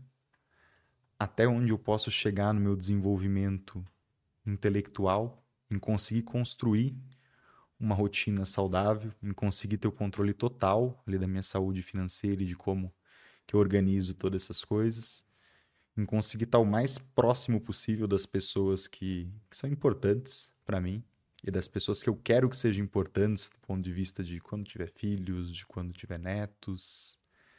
Então eu enxergo muito sobre explorar os diversos nichos da vida com o máximo de performance possível, como uma meta, um objetivo e um o, que me dá realmente sentido para acordar todo dia, para muitas vezes suportar dor, porque eu não quero que a vida seja agradável. Eu quero que, que eu consiga descobrir até onde eu, eu, consigo ir dentro do meu potencial, sabe? Qual é a transformação máxima que eu vou conseguir deixar. Você diria que é uma busca por excelência, maestria nas áreas que você se dispõe? É, acredito que você definiu de uma forma mais pragmática que eu, mas seria, seria justamente isso. Eu acho que de, de sonho, olhando um pouco mais para o lado coletivo, né, o meu sentido hoje de objetivo principal é que, que as pessoas aprendam a tornar a vida delas mais agradável através de um, um cuidado melhor com o dinheiro, com a própria saúde financeira. Eu quero que elas sintam exatamente isso que você sente hoje, que eu sinto também no sentido de. É, você falou de poder comprar tempo. De saber que hoje você provavelmente é uma pessoa muito mais feliz e realizada do que Paz. quando. Tranquilidade, sabe? Tranquilidade. Poder fazer as, as coisas que você quer fazer. Descobrir quem realmente é o Lutz, sem ter que ficar naquela de, meu, se eu não editar os vídeos lá para a empresa que eu trabalho, vou, vou ficar sem dinheiro para pagar o aluguel, vou, sabe, entender quem você é enquanto pessoa, né? E se você uhum. pudesse voltar no tempo para encontrar o Rafa criancinha, o que, que você diria para ele? Cara, isso aí é interessante também, né? Cara, eu diria para ele trabalhar duro, principalmente fazer as coisas da forma correta, continuar batalhando, para talvez não não se preocupar tanto com as falhas, mas ao mesmo tempo não arrumar desculpas e continuar persistindo. Às vezes acho que a gente se cobra demais com, com o fato de, de falhar e, e vem sempre um sentimento: será que em algum momento eu vou conseguir? ver se a gente não der tanta importância ali para essas falhas e, e falar assim, não, eu vou fazer até eu conseguir, a situação se torne mais tranquila, né? Você já se importou muito com essas falhas? Tipo, era algo que te pegava? Cara, bastante, assim, de... Eu sou bem perfeccionista nas coisas que eu faço, então competitivo também, e, e qualquer ponto que eu veja que, que é uma falha, foi principalmente, os pontos centrais foi durante a engenharia, né? Muitas vezes estudar um conteúdo e não conseguir entender, né? Ter que fazer a matéria mais de uma vez, às vezes sentir que eu entreguei o meu melhor e que daí na hora da prova não desempenhei como poderia. Mas uma hora você consegue aprender aquilo e simplesmente passa por aquela situação, né? Então hoje eu vejo o erro e as falhas como, como parte do processo. Né? Eu sei que eu vou errar muito ainda na minha vida, assim, sabe? De errar, errar, errar, errar, mas que final das contas, isso vai me possibilitar ajustes para que eu consiga chegar nessa, nessa excelência, talvez, que a gente conversou na questão da, né, de, de, filosofia de vida. Então, hoje eu enxergo fraquezas como pontos a serem melhorados, hoje eu enxergo erros como né, uma tentativa, e aí eu acho que é muito interessante a gente ter uma autorresponsabilidade de realmente falar assim, bom, esse erro aqui foi uma negligência minha, eu agi como preguiçoso, eu estudei pouco, eu me preparei pouco para esse ponto, ou realmente é, eu precisava de mais maturidade e vou continuar me esforçando e vou fazer isso dar certo. Porque também não adianta, né, você não fez nada para aquilo funcionar e você vai ser carinhoso com você mesmo do ponto de vista de, ah, falhei, mas depois eu tento de novo. Não, você se dedicou para aquilo. Isso é só mais uma forma de anestesiar, né? Exatamente. de- a gente não pode se enganar, né? Sim. Eu acho que a gente tem que respeitar os erros como parte do processo, mas sem, sem ser gentil demais consigo mesmo a ponto disso atrapalhar a performance, né? Perfeito. Cara, muito obrigado. Obrigado mesmo, meu amigo. Valeu.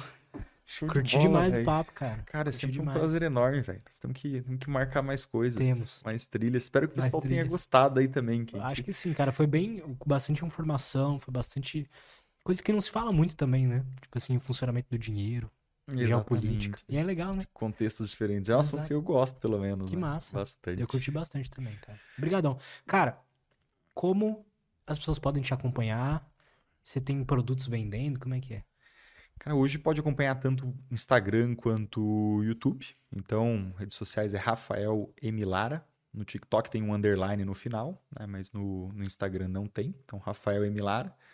Né, tem o site também, rafaellara.com.br, que eu gosto de deixar as coisas organizadas por lá. De curso vendendo, eu tenho Assumindo Controle, que é a parte de gestão de gastos, finanças pessoais, formação de reserva e o início Aquela de... planilha o cara consegue pegar se comprar o Assumindo Controle? Assumindo controle. Cara, vale a pena só por causa da exatamente. planilha. É muito Cara, a boa. Planilha... Você tá usando a planilha? Menos do que eu Mas gostaria. é legal, cara. Mas eu usei até o mês 5 certinho. Coisa boa. É que aí lancei a mentoria e tal, e fiquei uma loucura. Tudo Não, mas mais. é- Mas eu vou voltar. Cara, e bom, assim, porque às vezes só de, Ah, é de fazer bom. esse processo durante alguns meses, né? O ideal é que, é que faça sempre, mas parece que já dá uma clareada, né? Putz, Veja sem a galera quando preenche a primeira vez já fala assim, Rafa, já melhorou um monte, assim. Não, foi o que de- aconteceu comigo. Foi o que aconteceu comigo. Eu- por conta da planilha, eu, eu consegui ver o que eu. Onde que eu tava fazendo gastos burros. Tipo assim, literalmente burros, porque não tinha porquê. e, e é aquilo, realmente é um trabalhinho de ficar ali duas horinhas concentrado, mas vale muito a pena. Depois que eu arrumei os gastos burros, comecei a, a guardar melhor. E hoje eu consigo guardar uma grana boa. Vou comprar todas as NVIDIAs. Todas as vídeos ele vai virar o sócio majoritário ali, esse- o controle. É. Daqui a pouco vocês vão ver o próximo podcast do Lutz vai ser gravado lá no Vale do Silício. Mas eu tô conseguindo guardar uma grana boa e eu, eu, eu com certeza foi graças a você. Hum, Claro que você me ajuda muito, eu tenho esse contato pessoal ali, você me ajuda muito, mas é, graças aos seus conteúdos também, graças a essa planilha, eu assumindo controle, então. Pô, Vale obrigado, muito cara. Não, eu pena sei mesmo. que o mérito é todo teu. Não tenho nada a ver com isso, Mentira. não sei o, o carinho e a amizade, cara. Mas eu acho que, assim, é um facilitador ali assumindo o controle no sentido de explicar uma metodologia, né? Então, às vezes, são pontos óbvios que a gente conversou por aqui, mas quando você tem tudo certinho ali pra seguir, parece que facilita, né? E é 117 pila, gente. Nossa, é então, muito assim, é um barato, é. troço que Só a planilha É. já vale mais que isso. ele é- foi meio que feito para ajudar mesmo a Sim. galera e tem módulo específico, né? Uma aula bônus sobre dívidas, fala legal. sobre os tipos de reservas, tem uma parte de rendas fixas, estratégia de escada com CDBs, mercado secundário. Então é, é que eu não gosto de ficar vendendo na internet, eu não divulgo muito, né? Mas é um troço assim que eu queria ter recebido isso quando, quando eu comecei, porque Não, realmente é uma mão na roda, cara. tem a realmente é bom. ali para É. ajudar, né? Muito bom, cara. Pô, Obrigadão. obrigado mais uma vez, cara. Tô com saudade de bater um papo contigo. É bom, Sempre cara. um Eu gosto muito de bater um papo com você também. Tem que ir pra Floripa, cara. Tenho, né? Tem que ir pra Floripa. Quando é que você vai pra Floripa? Que eu vou ter evidências aqui gravadas. Cara, eu quero muito ir. Eu quero muito ir, mas eu, eu, eu, eu gostaria de não depender tanto do podcast pra ir, sabe? Entendi. Apesar de sim eu achar que lá vai dar certo também se eu for pra lá com podcast. O que quero fazer? Quero farmar o máximo de dinheiro possível aqui em São Paulo. Entendi. E aí, quando tiver um valor suficiente pra ter minha, digamos assim, um- ficar tranquilo. Aí, sem dúvida, eu vou pra Floripa comprar uma casa lá, fazer alguma coisa, eu vou pra lá. Não, mas ó que legal. Assim, eu até falei assim, pô, mais pra visitar, mas tu já tá pensando Já. em morar. E ó como o dinheiro é, é um fator importante nesse sentido. Porque é, assim, é um limitador ou um negócio que vai É porque te eu, ajudar a resolver a vida, né? eu, eu tenho uma angústia, mas é, vale, é muito boa pra mim, que é que a, a vida ela é mu- muito curta, sabe? E se tiver a oportunidade de morar num lugar melhor, a minha experiência de viver esses próximos 80 anos, sei lá, vai ser melhor, sabe? Sim. Então, pô, aqui em São Paulo tem vários problemas. A de segurança é um deles, sabe? É, pô, não poder usar o celular. Até quando eu tô dentro do Uber, cara, eu tenho que tomar cuidado de usar o celular dentro do Uber, porque os caras botam a mão dentro, quebram o vidro Entendi, e pegam. tá com tijolo então é uma pega. merda. Essas coisas, sabe? Pequenas coisinhas. E, pô, viver na praia, com trilha, com natureza. É muito bom, cara. Não, Floripa é bom, cara. Inclusive você que não tem Só que você dinheiro. precisa ter um preparo, né? Pra poder se mudar, assim, quando a sua vida já tá.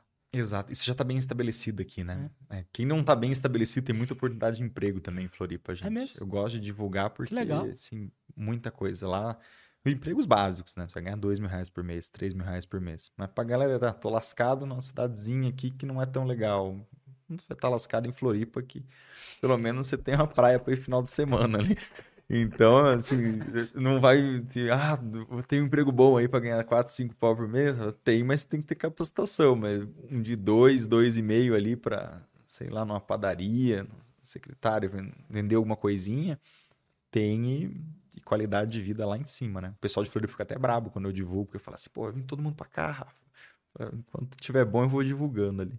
Mas é engraçado que, tipo, um monte de gente nem é de Floripa lá. Quando eu vou pra lá, eu converso com as pessoas, a maioria não é de Floripa. Não, maioria é todo mundo de fora, cara. É, É exato. bizarro, é só gaúcho, paulista, paranaense. Eu sou paranaense, né? Tô lá agora, é. então é tudo gente de fora. É difícil achar um, um manezinho assim. Pois é. Então é... Mas um dia eu irei. Um dia eu Vai, irei. por favor, venha, Lúcio, vai ser um prazer enorme, cara. E eu não penso em parar com podcast, pelo menos não pelos próximos sete anos. Mas é, eu gostaria de diminuir um pouco a frequência e aproveitar mais na praia.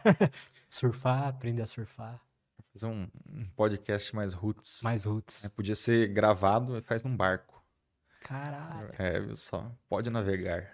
É o novo produto. no- é, cara. Eu já pensei num podcast de churrasco. Era o Pode Assar. Era um podcast que ia acontecer durante um churrasco, assim. Ia comendo, batendo papo, não sei o quê. Não sei como é que ia ficar a dinâmica É, disso. Mas tô te dando as ideias, porque já é mais treinado, você- aí você desenvolve. Pois é. Acho que um podcast. Eu gostaria de fazer uma temporada verão em Floripa, sei lá. Ano que vem, talvez. Passar lá um mês gravando Olha, ia podcast ser lá. legal, hein? Bom que eu já testo como é que seria. Faz uma coisa diferente, um evento mais. algo, né, mais diferente, mais legal. Seria massa. isso ia ser bom, hein? Temporada de verão. É. Aluga Airbnb lá, uma casa maneira, assim, monta o estúdio. Cara, eu acho que vai dar muito certo essa tua ideia, hein? Porque às vezes você faz até gaveta ali, vai, vai soltando, né? E tem muita gente legal em Floripa, cara. Muita gente legal. E aí é um lugar, às vezes, que se você tá lá... e, Por exemplo, hoje coincidiu de eu estar aqui em, né, em São Paulo, mas tem muita gente que vira e mexe tá passando por Floripa, né? Não sei por que lá virou um nicho do digital também, que, Pois é. que a galera vai pra lá, sabe? Então, É, Aqui no podcast, pelo menos, assim, a- o ranking de, da maioria dos convidados é primeiro São Paulo, segundo Floripa. Você esperar, ah, vai ser Rio, sei lá, vai ser Minas, outra coisa assim, mas não é Floripa. E é bem próximo de São Paulo. A, a, a quantidade de convidados que é de Floripa. É engraçado. olha só, interessante. A gente já tá achando estatisticamente que você tá num... exato, exato. Você é meio a meio, Exato. cara? Qual que é a Cara, e- decisão daí, né? E olha que eu trago muito psicólogo pra cá, né? Gente da, da saúde em geral, saúde mental e tal. Aí, anteontem eu fui num podcast de um psicólogo que o, o, o pai dele trouxe a terapia do esquema pro Brasil. E aí, o, o, o vô dele era, tipo, um dos caras que trouxe... Que começou a psicologia lá no Sul. Então, era um cara, assim, bem ligado. Aí ele falou assim... Aí eu perguntei, cara, por que você acha que tem tanto psicólogo no Sul? Ele falou, ah, começou lá, né? Então, eu falei, cara... Aí ele falou assim... E aí, no Sul é mais a... é, Aí ele falou lá o nome de, uma, de um, um nicho da psicologia que eu não, não lembro agora. Aí em São Paulo é mais é, análise do comportamento. Aí no Rio é mais psicanálise. Porque foram os caras que fundaram lá, sabe? Que interessante. vai, é muito louco você começar a enxergar dessa forma. As né? escolas, né, É. de, de cada região. E eu acho que o pessoal de Floripa e tal é muito. E aí quando eu vou pra lá eu percebo, é muito saudável. As pessoas lá, muita gente tá no shape. É um negócio que é ambiente, né? É. Então é bizarro, assim. Eu pego o carro às 6 horas da manhã pra fazer alguma coisa. Geralmente o que eu vou fazer é ir pra academia. Você vê um monte de gente correndo, cara. Aí você vai resolver problema num, num sábado de tarde, num domingo à tarde. Um monte de gente correndo. Esses dias a gente teve que ir na, na Avan, né? Comprar um negócio lá. Cara, eu passei por umas, sem brincadeira, umas 400 pessoas correndo na beira-mar. Era muita gente, assim. Um, um mar de gente ali. A beira-mar é extensa também, Sim. né? Então tem espaço à vontade. Você fala, caramba, tá todo mundo aqui fazendo alguma coisa. A última vez que eu fui lá, eu corri na beira-mar. É, é muito mais fácil correr lá do que É, aqui. aí fica meio que fácil de, de ter um estilo de vida mais saudável, porque assim, você está imerso numa sociedade que, que cuida mais da saúde, que, né, que valoriza mais você ter esse tipo de, de preocupação, né? Total. Então, fica, fica mais uma vez o convite. Temporada de verão, hein, gente? Ó, já fiquem convidados É, também. temporada vontade. de verão. Era pra ser esse ano, mas aí ficou uma loucura, mas eu vou. Com certeza ano que vem eu vou fazer uma temporada de verão. Organiza aí que vai ser, Vai ser legal, bom. E aí você tá convidado também. Pô, obrigado. Vai ser um prazerzão. A Ótimo. gente faz na praia. Aí sim, fazendo uma trilha. Já pensou, cara? Uma Que trilha. doideira. Pode- Daria, seria possível. No meio da trilha, sei lá. Você acha que um podcast vai acontecendo durante a caminhada na trilha? Durante a caminhada. Pô, isso é uma ideia interessante, hein? Pega aquela trilha lá mais difícil que tem. Você falou. E vai rolando a É. conversa, né? Faz, como é que é? Lapelado. Lapela, É. né? Cara, isso esse é um ponto interessante, hein? Talvez ficasse uma dinâmica completamente diferente. Ah, vai Às vezes você outro papo. revoluciona o mercado de podcasts ali, assim, fala assim, pô, os caras estão fazendo em trilha podcast agora. É, é. Porque vira uma coisa, como seria gravado, dá pra virar uma coisa meio documentário, assim, meio podcast documentário, tipo, documentando ali a, a situação, documentando os pensamentos que vêm.